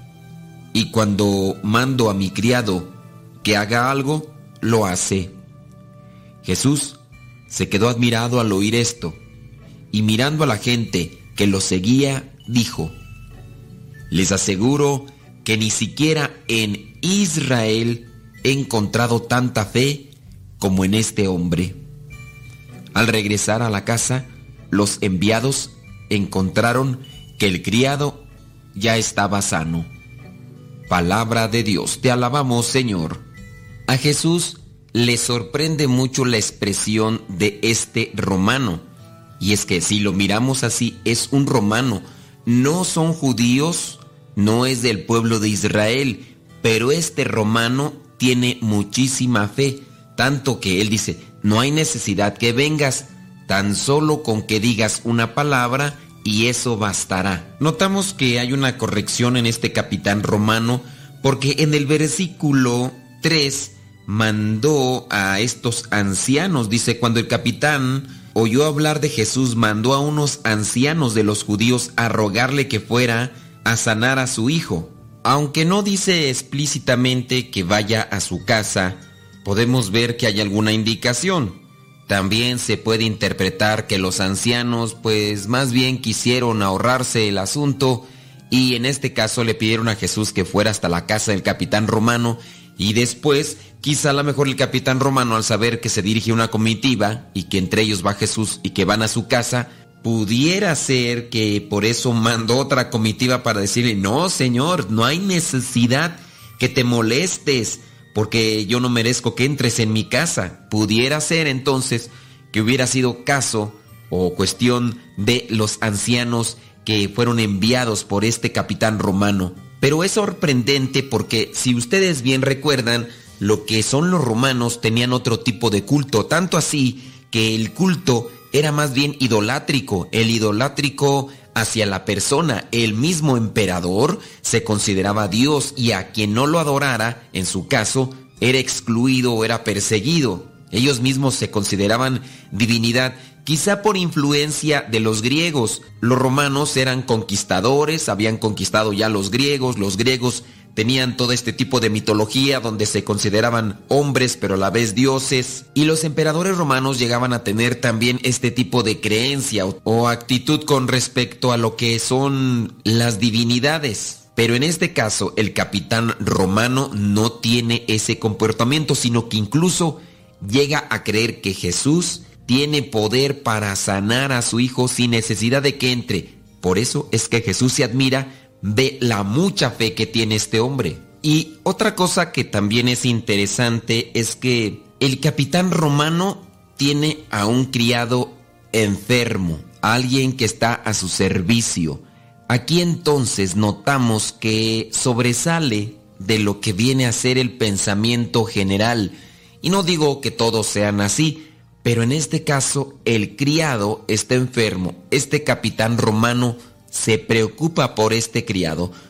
Yo no dudo que teniendo el poder, influencia, haya buscado a los médicos del lugar, a los médicos que estaban ahí en el gobierno, para que sanaran a este criado. Pero al no encontrar a alguien que pudiera ayudarle, escuchó hablar de Jesús y se interesó y mandó buscar la ayuda de Jesús. Y es ahí que se realiza todo este pasaje. Hay un estigma que no es bueno en una mayoría de personas que tienen gente trabajando y muchos de ellos llegan a decir es que es abusivo, es que maltrata, es que es injusto, es que son cosas malas, negativas con respecto a aquellos que se dedican a contratar a las personas o en su caso tienen a su cargo gente que trabaja. Yo no sé si tú que me estás escuchando tienes personas que están trabajando a tu cargo, no necesariamente que seas el dueño de una fábrica o de una empresa, pero te dedicas a dar órdenes a otras personas. La pregunta que te puedo yo hacer es, ¿tú cómo tratas a esas personas con las que trabajas, a las que les das indicaciones? Tú estás por encima de ellos, a ti te obedecen, tú eres el que das indicaciones en el trabajo de lo que tienen y no tienen que hacer, o a lo mejor ciertamente tú eres de las personas que tiene una pequeña empresa, tiene trabajadores a su cargo. ¿Tú cómo tratas a estos trabajadores? ¿Tú cómo te comportas con ellos? Los ancianos dicen, los ancianos que van a hablar con Jesús para decirle que vaya a sanar a este criado, llegan a decir, ve, él merece que lo ayudes porque él mismo ha construido lo que es la sinagoga. No solamente se preocupó por el criado que estaba enfermo, sino que a su vez también está preocupado, tiene las posibilidades económicas materiales para hacer la construcción de aquel lugar donde se tiene un culto para con Dios, en este caso hablando de los ancianos. ¿Quién son los ancianos? Miren, están lo que son los sacerdotes, los sacerdotes del templo, están lo que son los ancianos, también están lo que son los maestros de la ley y los fariseos. Había diferentes grupos encargados o entrados dentro de lo que sería una liturgia de lo que es el culto de los judíos, la predicación de la palabra, pero también estaban lo que son los sacrificios. Pues bien, estos ancianos que están al servicio del templo, que es- están para dar culto a Dios, van con Jesús para pedirle que sane al criado del capitán romano. Viene otra cosa interesante. Los ancianos que aparecen aquí son los que se dedican al culto en la sinagoga. Si ustedes recuerdan, en otros pasajes también se encuentran unos ancianos, ancianos de la ley, que no necesariamente van con Jesús para pedirle ayuda para otra persona, sino que están ahí para hacerle un juicio, para criticarlo, para estar mirando y escuchando qué es lo que hacía, para de esa manera tener algo de qué acusarlo y, así comenzar un juicio con él para destituirlo o para tratar de hacerlo a un lado en el camino de evangelización que él ya estaba emprendiendo. O sea, los ancianos judíos fueron capaces de ir con Jesús, a lo mejor hasta en contra de su voluntad, a lo mejor ellos no querían, pero se veían coaccionados porque este capitán había construido lo que era la sinagoga. Y si nos vamos más allá y somos un tanto mal pensados, podríamos suponer que a lo mejor ellos queriéndose evitar la fatiga o queriéndose evitar más rebajamiento, por eso no le dijeron lo que quizá verdaderamente dijo el capitán a estos ancianos para que se lo transmitieran a Jesús y ellos queriendo hacer más simple, más fácil el trabajo, pues le dijeron, oye, pues ve a la casa y, ayúdalo y mira, haz esto y lo otro. Quizá a lo mejor dentro de mi mal pensamiento, eso fue lo que sucedió y por eso al final vemos que va otra comitiva para encontrarse con Jesús y decirle que no es necesario que vaya hasta la casa para curar al criado, que solamente con que diga una palabra. Quizá aquí mismo los ancianos ellos, al no ser creyentes en Jesús, al no creer las cosas que hacía, pues evitan que haga esto y mejor que vaya y haga lo que tenga que hacer como si fuera un médico de aquellos tiempos también. Por eso también creo yo que la expresión de Jesús se entiende cuando dice, les aseguro que ni siquiera en Israel he encontrado tanta fe como en este hombre, ni los mismos ancianos del templo, los ancianos que se dedicaban ahí al culto, ni los maestros de la ley, ni los fariseos tenían fe como este hombre, ni siquiera dentro del pueblo de Israel. Pudiéramos entender si es que es, es válida mi interpretación con respecto a este pasaje. Ahora, viene la reflexión sobre nosotros. Este capitán romano tiene fe, tiene fe en Jesús, ayuda a los del templo a la construcción de una sinagoga. Está preocupado también por la salud de un criado. Nosotros, ¿qué tanto nos preocupamos por la vida, por la salud, por las necesidades de los demás? ¿Tenemos posibilidades? Ahora, otra pregunta con respecto a la fe. Nosotros tenemos esta fe grande como la tiene el capitán, que fíjense, es como si pusiéramos la analogía.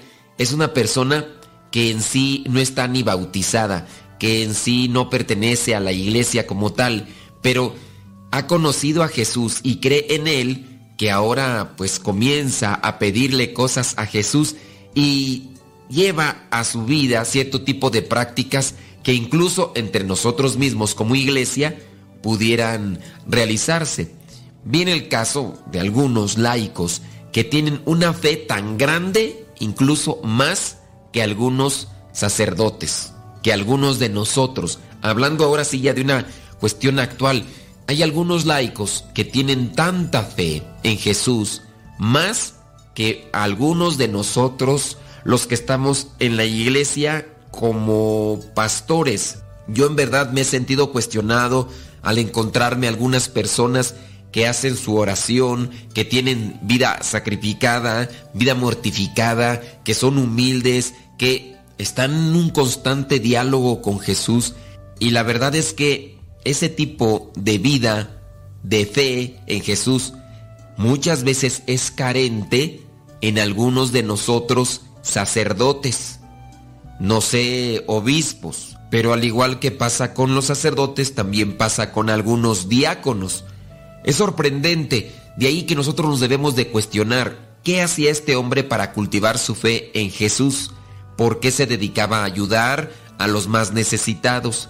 Pidámosle al Espíritu Santo que realmente ilumine nuestras vidas para que llevemos a cabo aquellos compromisos de fe, compromisos con la iglesia, compromisos con Jesucristo, para que compartamos y hagamos que nuestra fe crezca cada día más.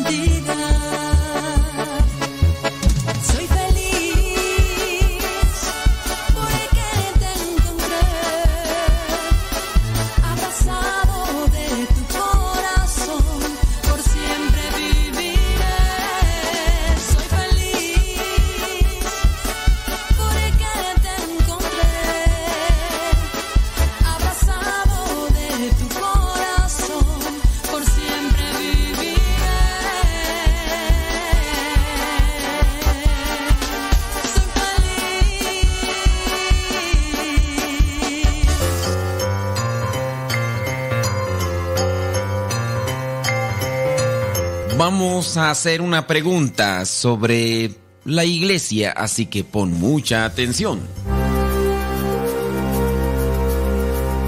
Espero que con la pregunta no te confundas, porque ya hicimos otra muy parecida.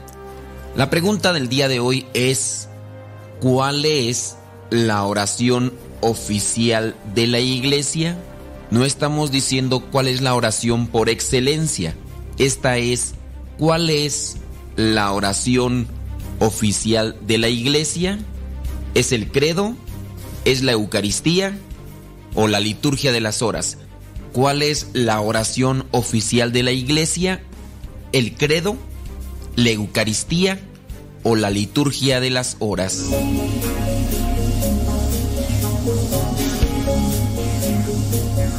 Si tú dijiste que la oración oficial de la iglesia era el credo, pues déjame decirte que no.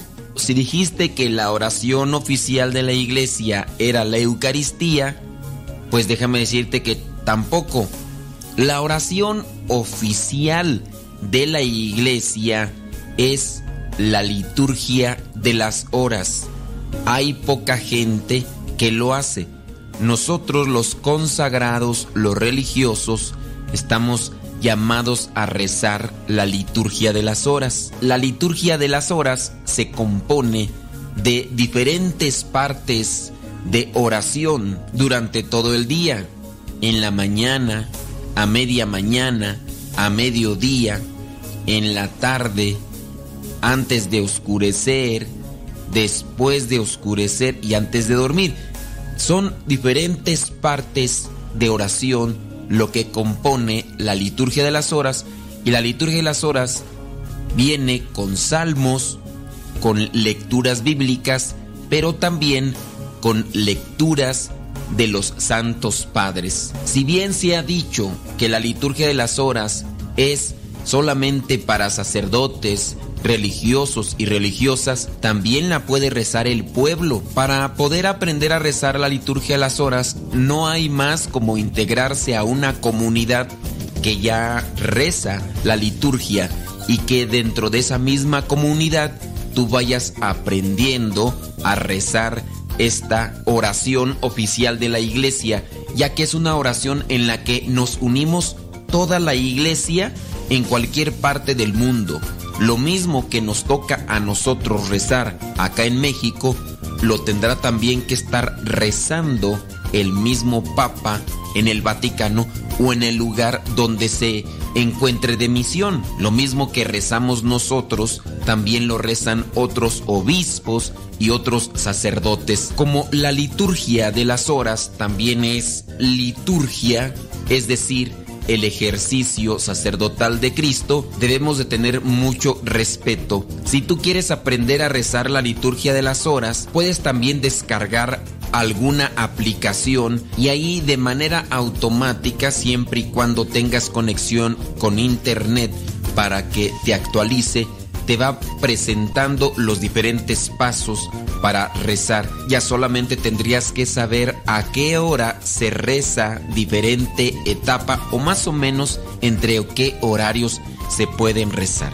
Recuerda, la oración oficial de la iglesia es la liturgia de las horas.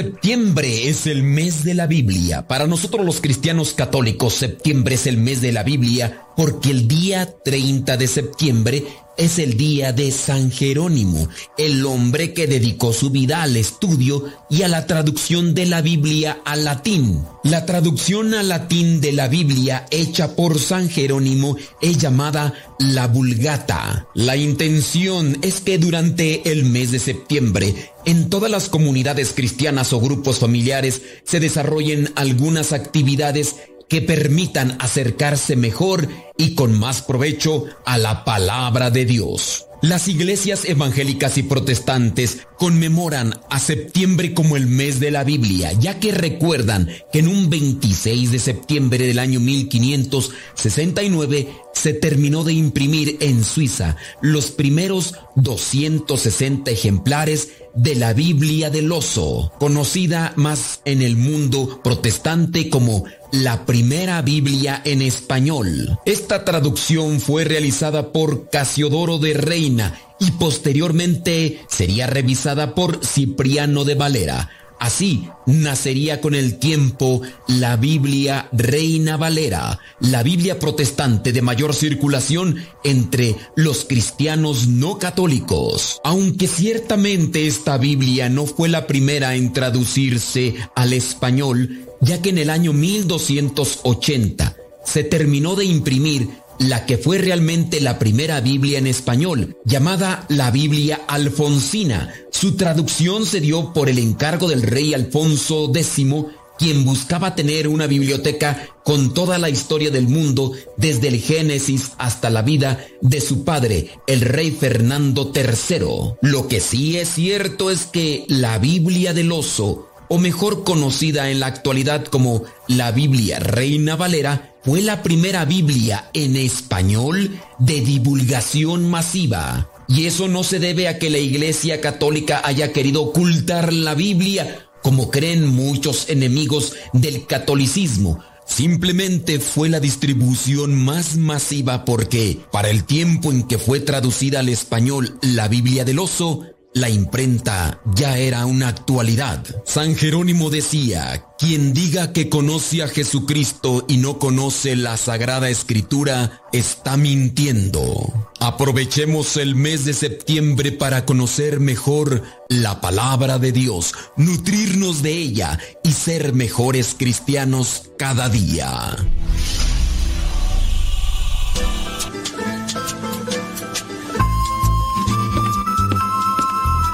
Llegué puntual a la escuela de mi hijo. Eran las 8 de la mañana en punto. La maestra había advertido que la reunión era obligatoria para todos los papás y sin niños. Yo pensé, ¿qué se cree la maestra? ¿Que podemos disponer del tiempo a la hora que ella diga? Ella no sabía que tenía una reunión en mi oficina a la misma hora para cerrar un negocio importante. Y sí, tuve que cancelarla no podía haber entregado la boleta de calificaciones a las mamás como lo hacía siempre? Porque ahora lo hizo distinto. La maestra empezó puntual. Agradeció nuestra presencia y empezó a hablar. No recuerdo qué dijo porque la verdad mi mente estaba pensando en cómo resolver lo del negocio. Si resultaba, podría comprar aquella pantalla gigante de televisión y pagar mis deudas. De pronto, Escuché a lo lejos que me decían, Juan Rodríguez, ¿no está el papá de Juan Rodríguez? La maestra me hizo volver a la realidad. Contesté, sí, sí, aquí estoy, mientras pasaba apresurado a recibir la boleta. Regresé a mi silla y cuando vi la boleta, la sangre me subió a la cabeza. ¿Para esto vine? ¿Qué es esto? La boleta estaba llena de seises y sietes. Guardé las calificaciones inmediatamente para que ninguna persona viera las porquerías de calificaciones de mi hijo. De regreso a casa, el coraje aumentó. Me puse a pensar, si le doy todo, nada le falta, ahora sí le va a ir muy mal.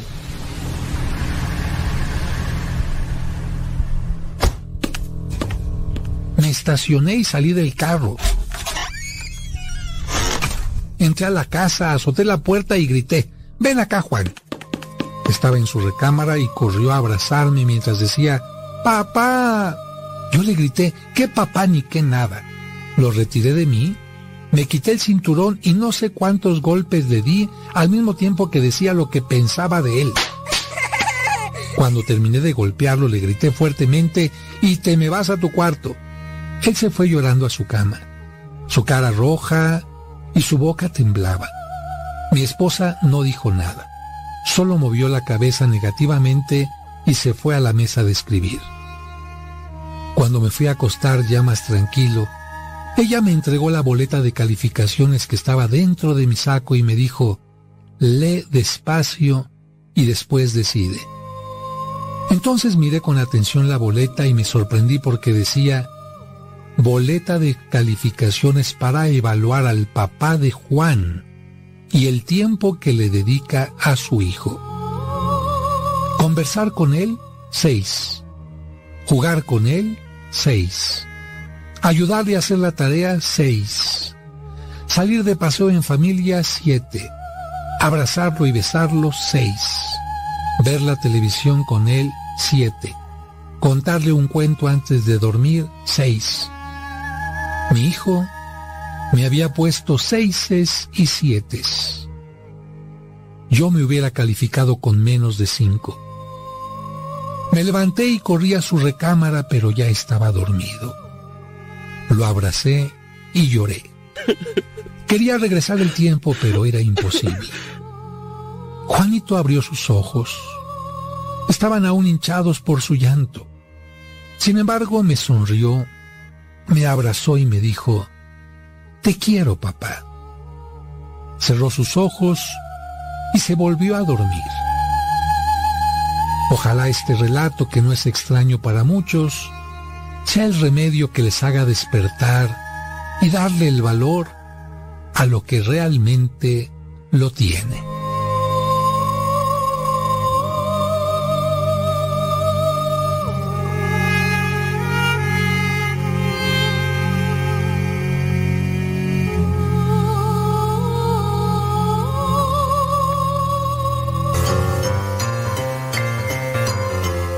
Estás listo para la trivia? Pon mucha atención, porque el día de hoy es una trivia litúrgica.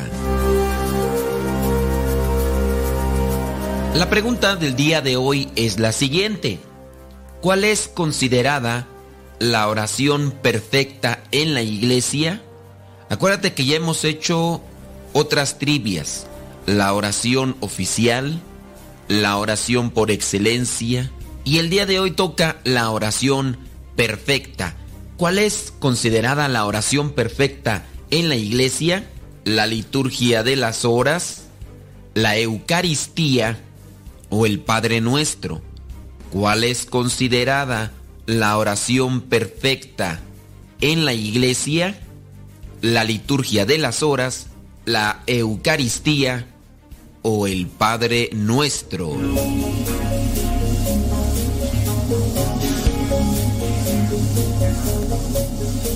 Si tu respuesta fue que la oración perfecta es la liturgia de las horas, pues déjame decirte que no, y como ya hicimos la trivia de eso, la liturgia de las horas es considerada la oración oficial. Si tú dijiste que la oración perfecta era la Eucaristía, pues déjame decirte que no, la Eucaristía es la oración por excelencia. Tendrías que escuchar nuevamente la trivia por qué decimos que la oración por excelencia es la Eucaristía. Y muy seguro en esta trivia no se equivocaron tanto. Pero sí, es considerada la oración perfecta el Padre Nuestro. Hay una razón, porque dentro del Padre Nuestro se encuentran siete peticiones, siete peticiones y que por su número siete la hace perfecta. Tú sabes que el número siete es perfección, es plenitud. El número siete en la Biblia. La primera petición es que pedimos que sea santificado su nombre. La segunda, que venga a nosotros su reino. La tercera, que se haga su voluntad. La cuarta petición es que nos dé el pan que necesitamos, en especial el pan del cielo, pero también el pan material para poder nutrir nuestro cuerpo y realizar todas aquellas actividades que tenemos día con día. La quinta petición es que perdone nuestros pecados, porque también nosotros perdonamos a los que nos ofenden. La número seis es que no nos deje caer en la tentación. Y la número siete es que nos libre del malo. Sí, hay una mala interpretación. Nosotros regularmente decimos, y líbranos del mal. Amén. Amén significa que así sea. Pero no es una buena traducción mal, como la maldad, sino más bien del maligno, del malo. Y líbranos del maligno y líbranos del mal. Esa vendría a ser la petición número 7 y que con esa concluye esta oración que es considerada la oración perfecta. Yo espero que cuando recemos el Padre Nuestro, hagamos realmente una reflexión, que no sea una oración de rutina o de costumbre, porque ese también es un peligro constante en nosotros. Hacemos la oración y la hacemos sin pensarla, sin reflexionarla. Que cada parte que hagas tú del Padre Nuestro, la hagas realmente reflexionando. Santificado sea tu nombre, yo santifico tu nombre, Señor. ¿Con qué? Con mis palabras, con mis actitudes. Que venga a nosotros tu reino. Eh, cuando nosotros decimos esto, sabemos que San Pablo en Romanos 14, versículo 17, dice que el reino de Dios es justicia, paz y alegría en el Espíritu Santo. Pues que se establezca ese reino ya entre nosotros para que haya realmente paz en nuestra sociedad, en nuestros pueblos, en nuestros países. En la número 3, que se haga su voluntad, no la nuestra. En el número 4, que nos dé el pan que necesitamos, la esperanza que tenemos en el Señor por su providencia. Y número 5, que perdone nuestros pecados. Dios es infinitamente misericordioso y perdona todos nuestros pecados siempre y cuando nosotros nos arrepintamos de ellos y pidamos en este caso su perdón. Número 6, que nos libre de la tentación, que nos ayude con su gracia, con sus dones espirituales, el Espíritu Santo, con su fortaleza. Y la número 7, que nos libre del maligno. Pues es la oración perfecta, el Padre Nuestro. Espero que la podamos asimilar y vivir día con día.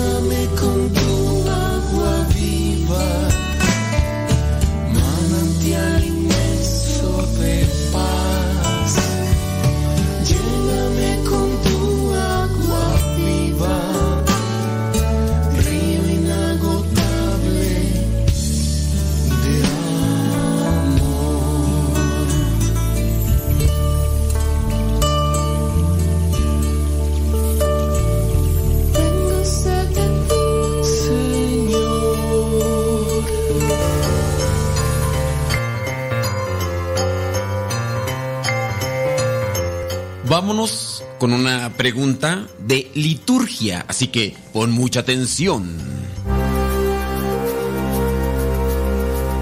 La pregunta es la siguiente. ¿Cuál es la oración por excelencia de la iglesia? ¿Cuál es la oración por excelencia de la iglesia? ¿El Padre Nuestro? ¿La Eucaristía? ¿O la liturgia de las horas? ¿Cuál es la oración por excelencia de la iglesia? ¿El Padre Nuestro? ¿La Eucaristía? ¿O la liturgia de las horas?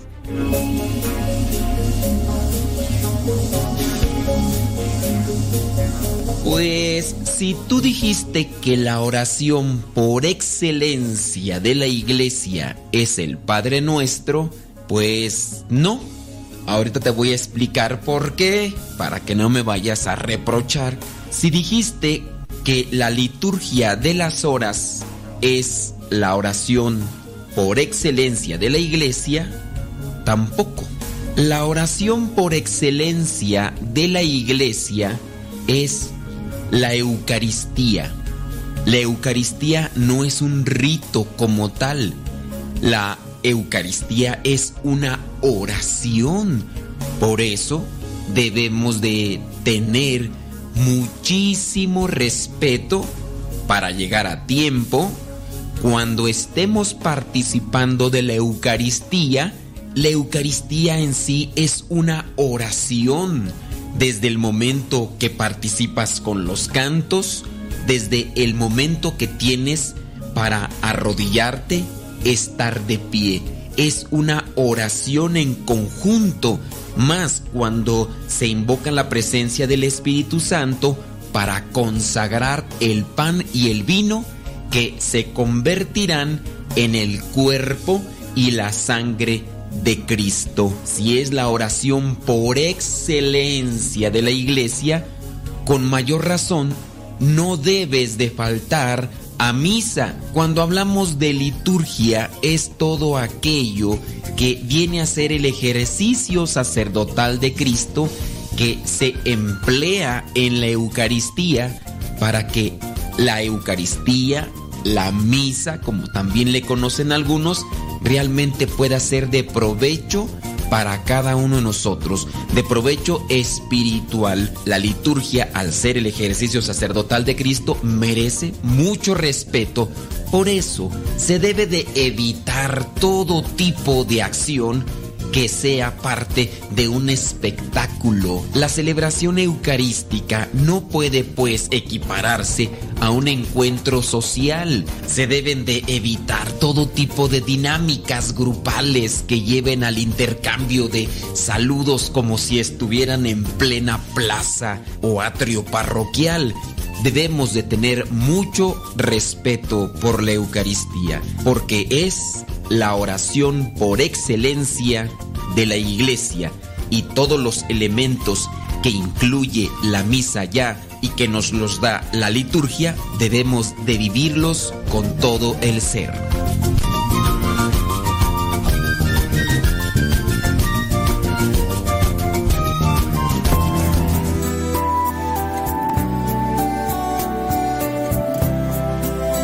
Qué bonito canto. No, o sea, no que yo canto muy bonito. El canto está muy bonito.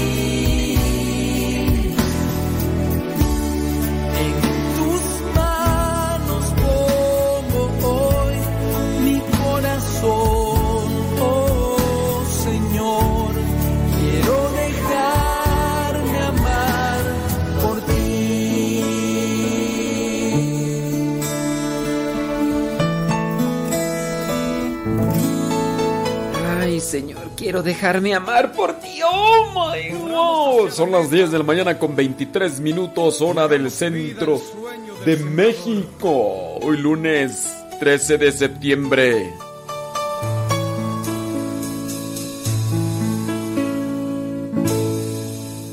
El Señor nos llama al campo a sembrar, a sembrar, a sembrar la semilla el dueño.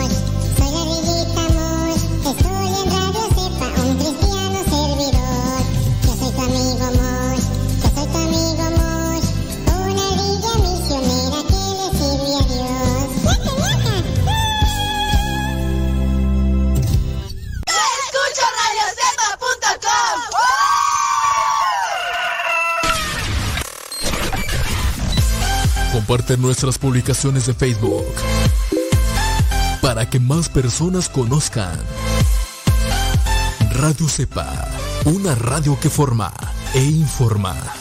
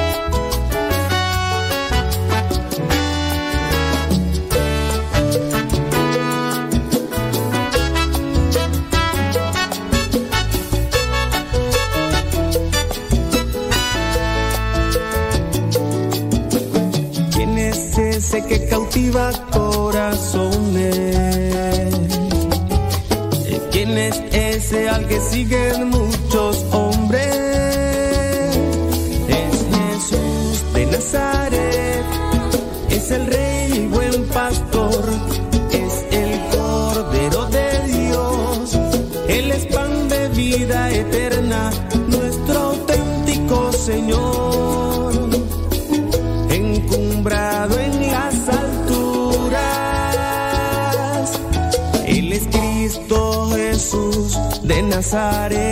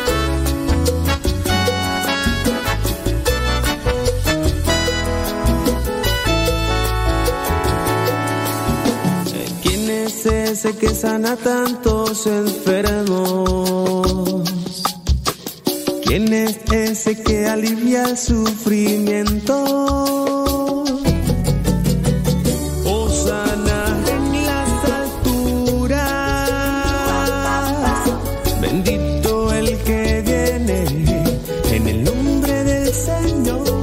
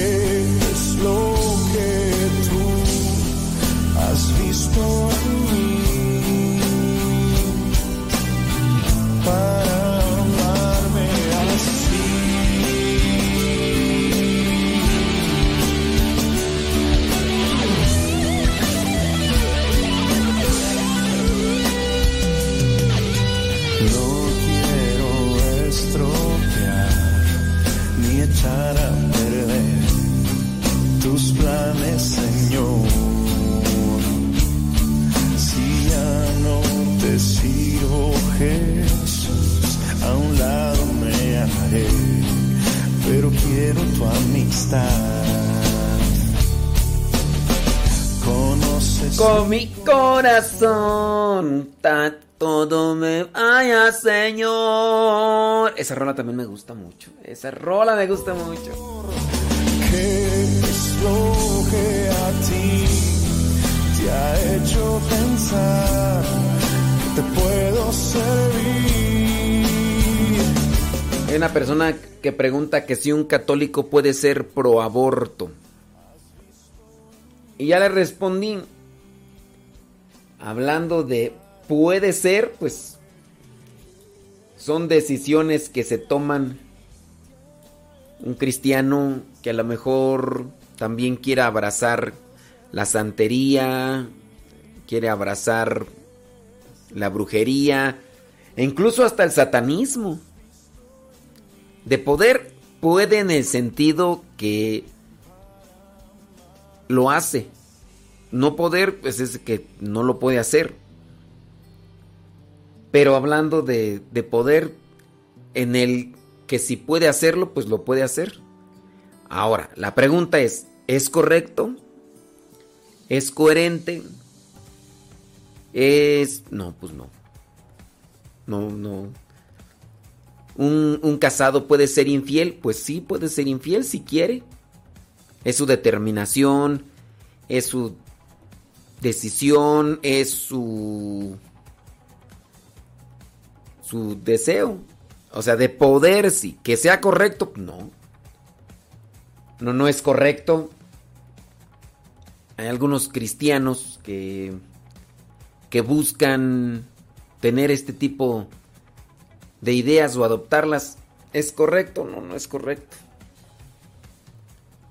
No se puede estar en el sol y en la sombra al mismo tiempo. Ni tampoco en el frío y en el calor también al mismo tiempo, ¿no? O se está de un lado o se está de otro. No se puede estar en los dos.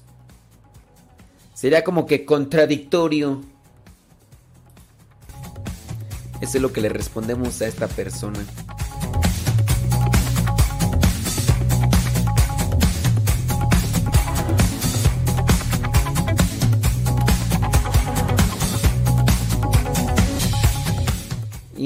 Cada quien incluso hasta podrá justificarse, ¿no? A lo mejor fruto de la criatura, fruto de una violación. O a lo mejor dirán, es que la cuestión económica está difícil.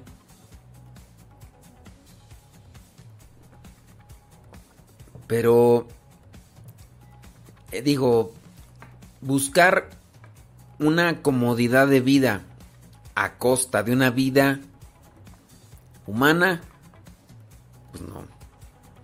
El ser humano comienza desde que el óvulo femenino es fecundizado por un espermatozoide, por dos o los tres o los que entren, ¿no? Ahí comienza un ser humano, ahí comienza un ser humano. Que otros no le quieran llamar ser humano, pero es un ser humano. Muy pequeñito, es un óvulo en potencia convertirse en uno como tú y yo ahí. Y pues, imagínate, hay personas que dicen, este, no, no le duele o, o no siente o... El hecho de que no lo pueda expresar el dolor como se puede expresar cuando ya está fuera del vientre, esa es otra cosa. Pero de que sienten, sienten. Se ha tomado video de de ciertos abortos y se ve como el niño tiene miedo y temor, incluso hasta se refugia en algún en alguna parte ahí en el para cuando ya empiezan a cortarle porque esto es de que comienzan a destazarlo adentro del vientre la mamá. Y, es, y ese pobre niño al sentir el dolor trata de escapar del dolor y del sufrimiento. Así es. Los mismos seres vivos como las plantas, que también son seres vivos, ellos, las plantas, eh, desprenden un cierto tipo de... Los mismos árboles, todos los seres vivos sienten o sentimos, todos, todos. Los animales, las plantas. Eh, Por ejemplo aquí, que los hermanos podan el césped. Ese olor que se desprende, dicen, dicen los que se dedican a estudiar este tipo de cosas, ese olor es un grito de auxilio por parte de las plantas, imagínense. Las plantas sienten. Y ustedes dirán, ay, pero ¿cómo lo compruebas? El estudio que se ha hecho, por ejemplo, en algunas escuelas que han colocado estas plantas, macetas con plantas, y que a una le dicen puras malas palabras y a otra le dicen puras cosas bonitas, ahí las mismas plantas manifiestan su reacción. La planta que recibe puros maltratos, eres una tonta, eres una estúpida, se marchita. Y la otra no, la otra está brillante. A ver, es- a ver, expliquen eso. Si les dan el agua en la misma porción, la luz y la sombra están en la misma porción. La única diferencia es que como las plantas están resguardadas por un cubo de cristal, los estudiantes tienen que llegar a cada una de las de las cubos de cristal y decirle las palabras que corresponden a la planta de palabras bonitas, puras palabras bonitas, porque es un experimento. Y no es el único, se han dado muchos experimentos, incluso hasta con animales ratas, por ejemplo, que les han puesto música, música clásica, música heavy metal, y que han visto las reacciones en las mismas ratitas, en la que le pusieron todo lo de heavy metal, la pobre rata se azotaba, porque la música estridente, toda flaca, no comía, peluda, y se azotaba contra las paredes, y la otra a la que le habían puesto música clásica también. Lo mismo pusieron a las plantas, a una le pusieron música clásica y a la otra música estridente de música heavy metal. A la que tenía heavy metal estaba toda así eh, caída, estaba marchita. O sea, fíjense, cuando los mismos seres vivos, cuando los seres vivos vienen a manifestar eso, la, la, lo que aparece en el Evangelio de cuando se dice que Jesús maldijo una higuera, recuerden que esa es una parábola. Esa es una parábola. La higuera con las hojas brillantes representa al pueblo de al pueblo de Israel. No, no fue tal así. Eh, otras veces ya lo hemos explicado. Esa es una parábola. La higuera representa al pueblo de Israel que no da frutos. Al pueblo de Israel que no da frutos. Y ahí hay que estudiar bien esa parábola, ¿verdad? Para que... En una parábola a lo mejor ustedes piensan que solamente cuando se utilizan personajes ficticios, pero en este caso es una parábola lo de la higuera que refleja al pueblo de Israel. Eso sí, nomás se los digo pues para que lo, que lo tengan presente.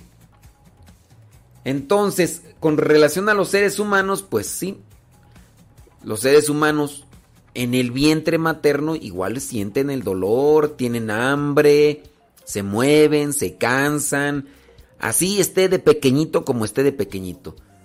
Pero eso es lo que no se tiene presente. Entonces te- tenemos que salvaguardar la vida de los seres humanos, dentro del vientre y fuera del vientre materno. Por eso no es lícito, por eso no es correcto que se acabe con la vida del ser humano. Es que no puede expresar su dolor. Sí lo expresa, no lo escuchas, pero sí lo expresa. No lo ves, pero sí manifiesta dolor y sufrimiento. Eso dentro del vientre materno. ¿no?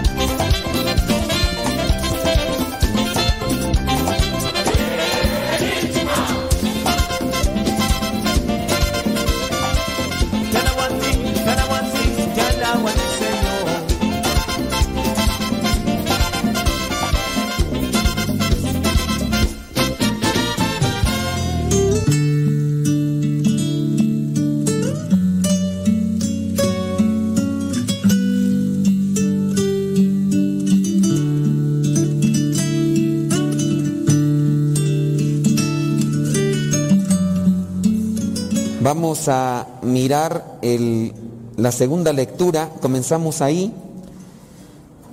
Carta de Santiago, capítulo 2, versículo 14 al 18.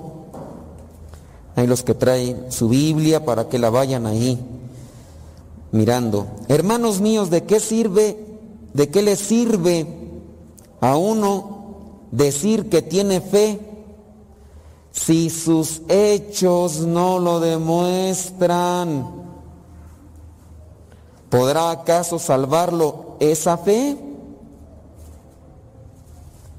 Supongamos que un hermano o una hermana le falta ropa. Bueno, ahí viene ya la descripción de los hechos.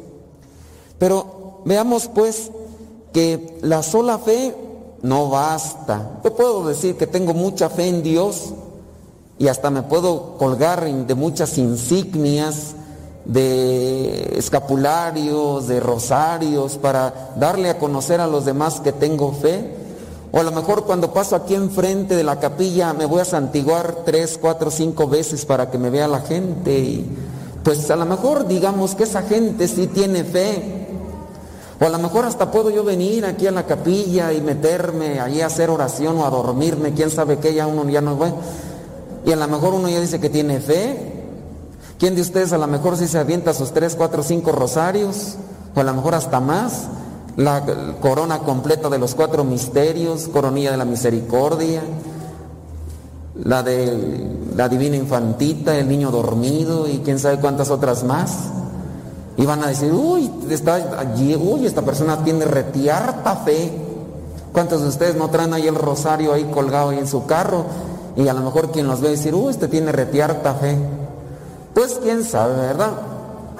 A lo mejor nada más es pura fe en el sentido de una creencia, pero que nos hace falta más. Eh, por ahí échense un clavadito si les gusta leer y si no, pues ojalá y les dé ganas de leer. Hay una encíclica de, es de San Juan Pablo II, se llama Fe y Razón. Y, esa nos ayuda a centrarnos con algunas ideas. Y comienza con, con una línea fenomenal que da apetito por seguir leyendo la encíclica, aunque si estamos eh, iletrados o falto de conocimiento, pues a lo mejor algunos elementos no los vamos a comprender, pero si subrayamos y después buscamos esos elementos, adquirimos conocimiento y pues nos hacemos más, como dicen allá en mi, en mi rancho, nos hacemos más leídos. Pero entonces hay que ir, dice, así comienza la encíclica más o menos, la fe y la razón son esas dos alas que elevan el alma a la contemplación de Dios. Fe y razón, esas dos alas que elevan el espíritu, que elevan el alma a la contemplación de Dios. Para decirnos pues que fe y razón, las dos, ni pura razón ni pura fe, y hay que trabajarlas. Y cuando uno trabaja también en la razón, uno entenderá esto, que no solamente es cuestión de darme golpes de pecho y, y Dios te salve y Ave María y ay, sí, aquí, aquí, aquí. A veces somos buenos para venir aquí, poner ojos blancos y decir, ay, qué místico, qué, qué santo. Pero saliendo ahí está uno de chismoso, o peleándose con la misma familia, o hasta con los del mismo grupo. Estamos en el mismo grupo y nos tenemos envidia, nos tenemos desprecio, no, no nos queremos, nos calumniamos, o hasta puede ser que ni nos hablemos en el mismo grupo, ni decir de los que están casados y que no se hablan, una semana, 15 días, un mes sin hablarse. Eh, eh, O sea, y dice, y eso sí, todo, nunca deja de rezar su rosario. Y yo no quiero decir que lo deje de rezar, pero es que la pura fe es sin obras. La fe se tiene que aterrizar. Y para eso nos hace también falta entendimiento. ¿Cómo puede ser posible que quieras vivir una fe sin, sin ser más humilde? Eh, eh, Siendo orgulloso, orgullosa, reprochando, altanero, creído, soberbio. Y ahí vas de prepotente, diciéndole que tú ya tienes más experiencia que los demás y callando a otros. Así no se puede vivir la fe. En la casa a lo mejor sí muy de rosario, a lo mejor son ustedes de los que andan ahí danzando, a veces que, se ponen cosas y, y andan hasta peleándose. A mí que ahora me toque eh, danzar con no sé qué cosa y que se lo ponen, uy, discúlpenme, pero hay gente que aprecia más la divino rostro que, que, que se andan poniendo ahí y, uy, para eso sí andan peleándose. Porque se lo quieren poner como si con eso les fuera a decir, a ver, tú te le pusiste el divino rostro, no, tú no entras al cielo, tú sí, ándale. O sea, para eso sí son bien buenos. Pero después de que pasa eso, ni a misa, ni buenas obras, ni humildes, ni se confiesan. Cuidan más a ese divino rostro que ni es el divino rostro de Jesús. Yo a mí cuando me han invitado que les haga la oración, pues sí voy. Pero veo, yo digo, ya este, ni lo veo en misa. Ahora sí, muy, muy, baila- muy bailador. Bailador a Dios, pero hipócrita. Hipócrita la palabra aplicada, porque viene del griego. Hipócrita es el que se pone la máscara en el teatro griego. Ese es el que se pone la máscara. Y acá también hipócritas. Y yo no sé si alguno de ustedes ha bailado en esos. Sigan bailando, pero conviértanse, no anden de desgraciados. Porque ahí me acabo de enterar que uno desgraciado de esos que andaba muy bailador hace poquito, ya dejó a la mujer por irse con otra. Eh, digo, bola de desgraciados, bailando allá, con la máscara y. ¡Hipócritas! Ando enchilado. ¿Ya se dieron cuenta? Búsquenle, búsquenle. Fe y entendimiento, fe y obras. Hay que trabajar las dos. No se puede. Y aquí en la carta a Santiago ya viene diciendo, ¿verdad? ¿Podrá acaso salvarse, eh, salvarlo esa fe? A ver, muy bailador. A ver. Y ahorita ya anda bailándole a otra. Supongamos que a un hermano o una hermana le falta ropa y la comida necesarias para el día. Si uno de ustedes le dice que les vaya bien, abríguense y no le da nada, pues ¿qué pasó? Así pasa con la fe por sí sola, es decir, si no se demuestra con hechos, versículo 17, Si no se demuestra con hechos, es una cosa muerta. Y a veces nuestra fe está así. Por eso hay que también aplicar el entendimiento en qué cosas me tengo que aplicar. Y fíjense que ahí en el entendimiento nos vamos a la primera lectura, Isaías capítulo 50, versículo 5. El Señor me ha dado entendimiento y yo no me he resistido, ni le he vuelto las espaldas. El entendimiento nos los dio el Señor para trabajarlo, para ponerlo en práctica, también con la fe. No hay que excluir la fe cuando ya tengo puro entendimiento, porque ese es el grado extremo. Llegan los racionalistas, los que puro razonamiento y quieren demostrar, a ver, demuéstrame que Dios existe, a ver que se me aparezca, a ver que esta piedra se convierte en pan, a ver si es cierto. Y pues también ese tipo de racionalismos así exagerados, no. Pero también está el otro caso, todo, todo lo que termina en ismo e- es malo. Racionalista o racionalismo, fideísmo es el caso de la fe, cuando la pura fe, cuando por ejemplo en su matrimonio está mal, su matrimonio está mal y, nada más, ay pues ay pídele Señor, ay, ay que el Señor nos haga un milagro, ay Padre, usted pida ahí en la misa, pero están viniendo a misa, no Padre, pero usted que está más cerca de Dios, Usted récele, ándele pues, ni, ni a, retiros, ni a misa, ni a oración.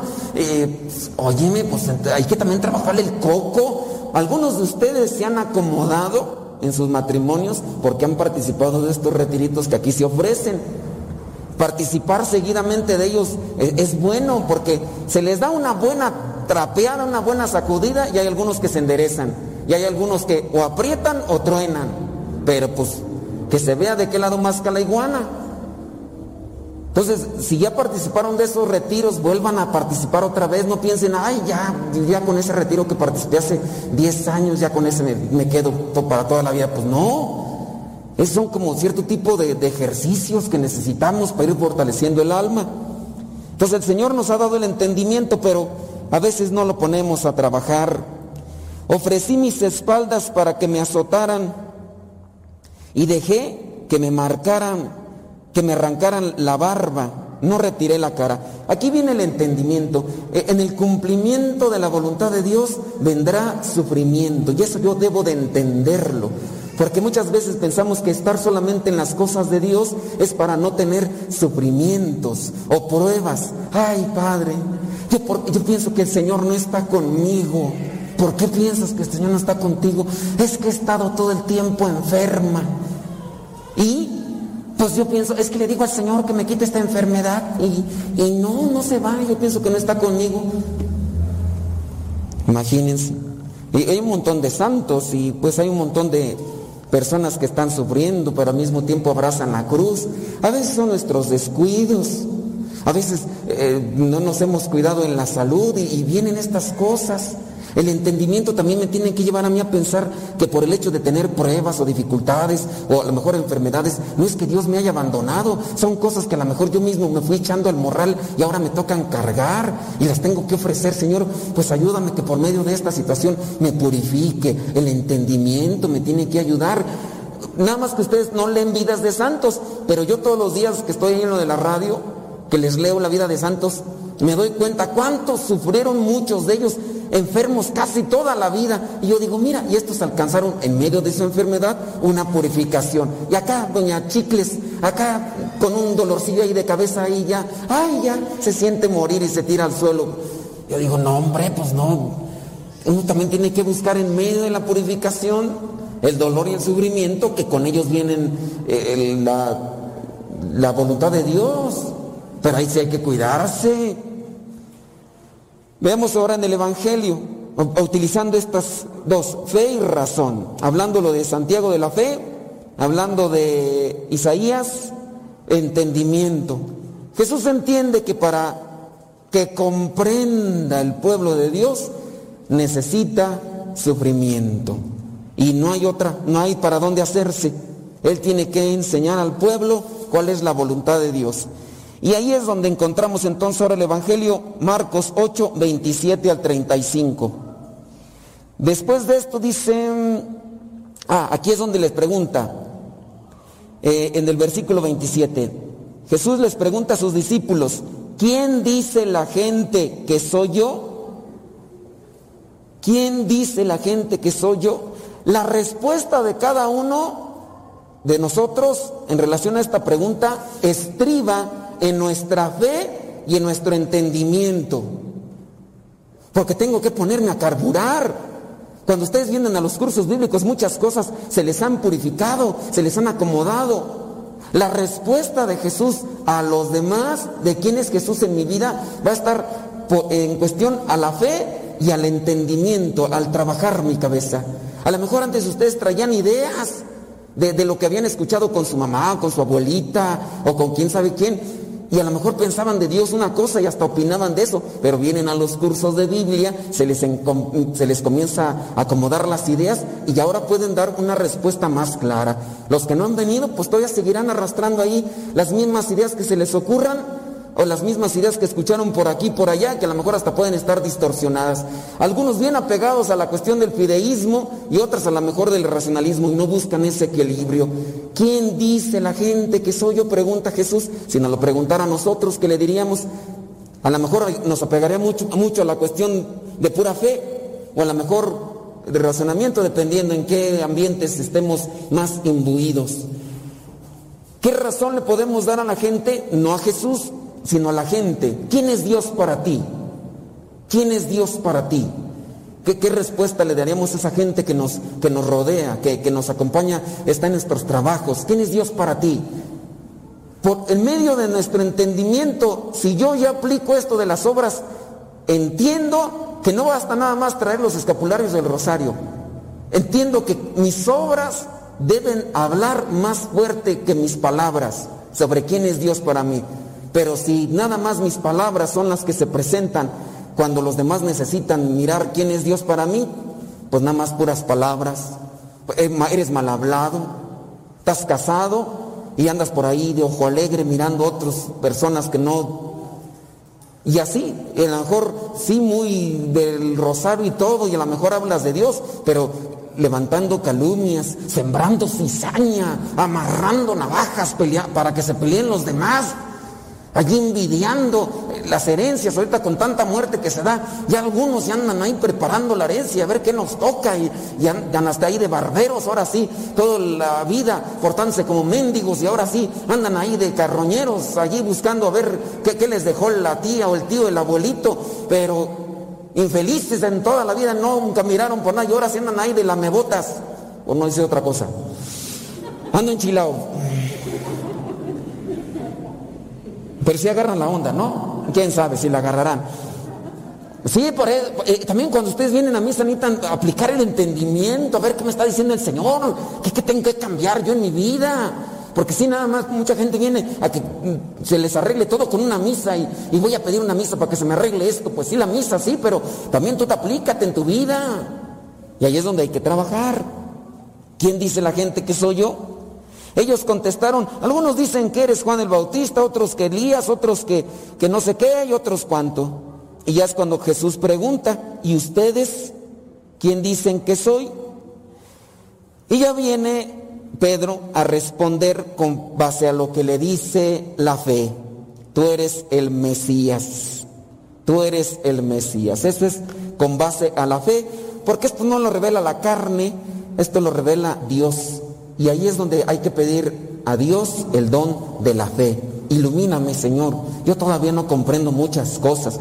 Hay algunos de ustedes que hasta vienen, pueden venir, eh, o quien de ustedes ha recibido cursos de Biblia, hasta mismo con nosotros los padres. Habrá algunos que estamos más pasguatos que otros y no damos a entender bien la palabra.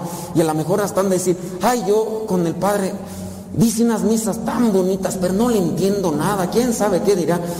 Pero me siento a gusto, ay, pues quién sabe, pues así pues nos pasa a algunos que no sabemos explicarnos o, o no sabemos pues de- desarrollar bien una reflexión. Y a lo mejor, ay, a mí cómo me gustaría que mejor las misas, nada más que ahí lo malo que no ponen ahí, a qué horas participa el padre fulano, o, o también con lo de los cursos bíblicos, bíblicos que a veces está un hermano y a veces lo cambian y, ay, y hasta se quejan, ay, es que yo no le entendí nada al otro hermano y se andan quejando en vez de que digan, ay, vamos a hacer una novena para que se le acomoden las ideas a este pobre hermano, porque ya hace falta más fe todavía, porque, ay, pues también igual eso, o sea, uno tiene que ir acomodando esas cosas. Hay que pedirle a Dios que nos dé fe. Nada más que a veces eso no le pedimos, le pedimos, ay Señor, dame trabajo, dame salud, ayúdame esto, pero no le pedimos fe, pídanle fe, porque eso es lo que nos hace falta para podernos iluminar más, sin la explicación, pero fe. A lo mejor nos apegamos más al conocimiento y hay algunos que a veces se, se pegan con la gente que, que les da mucho conocimiento. A mí me gusta porque me dan este, muchos conceptos. Ay, este padre sí está preparado, este sí está leído, no, el otro, ah, el otro, nomás ahí saca puras cosas ahí a ver qué se le ocurre. Y algunos hasta apuntan todo, pero les hace falta fe. Como aquella señora que vino un día aquí a platicar que quería un consejo. Y no, pues me platicó toda su broncota que traía de problemas y yo ya me acomodaba de un lado y otro. Dije, ay Dios, así han de estar cuando yo estoy en la misa y ellos, ay, no aguantan también. Y ya después, ya cuando me aventó todo su rollísimo, que le digo, no señora, pues véngase a los cursos bíblicos. Y me dice, ay padre, si yo soy de las que dan clases aquí en Texcoco de Biblia, dije, uh, que la canción. Me dije, pues ahora vívalas, porque a lo mejor es lo que hace falta. Sí, a veces tenemos conocimiento, pero nos hace falta fe, la fe que ilumina.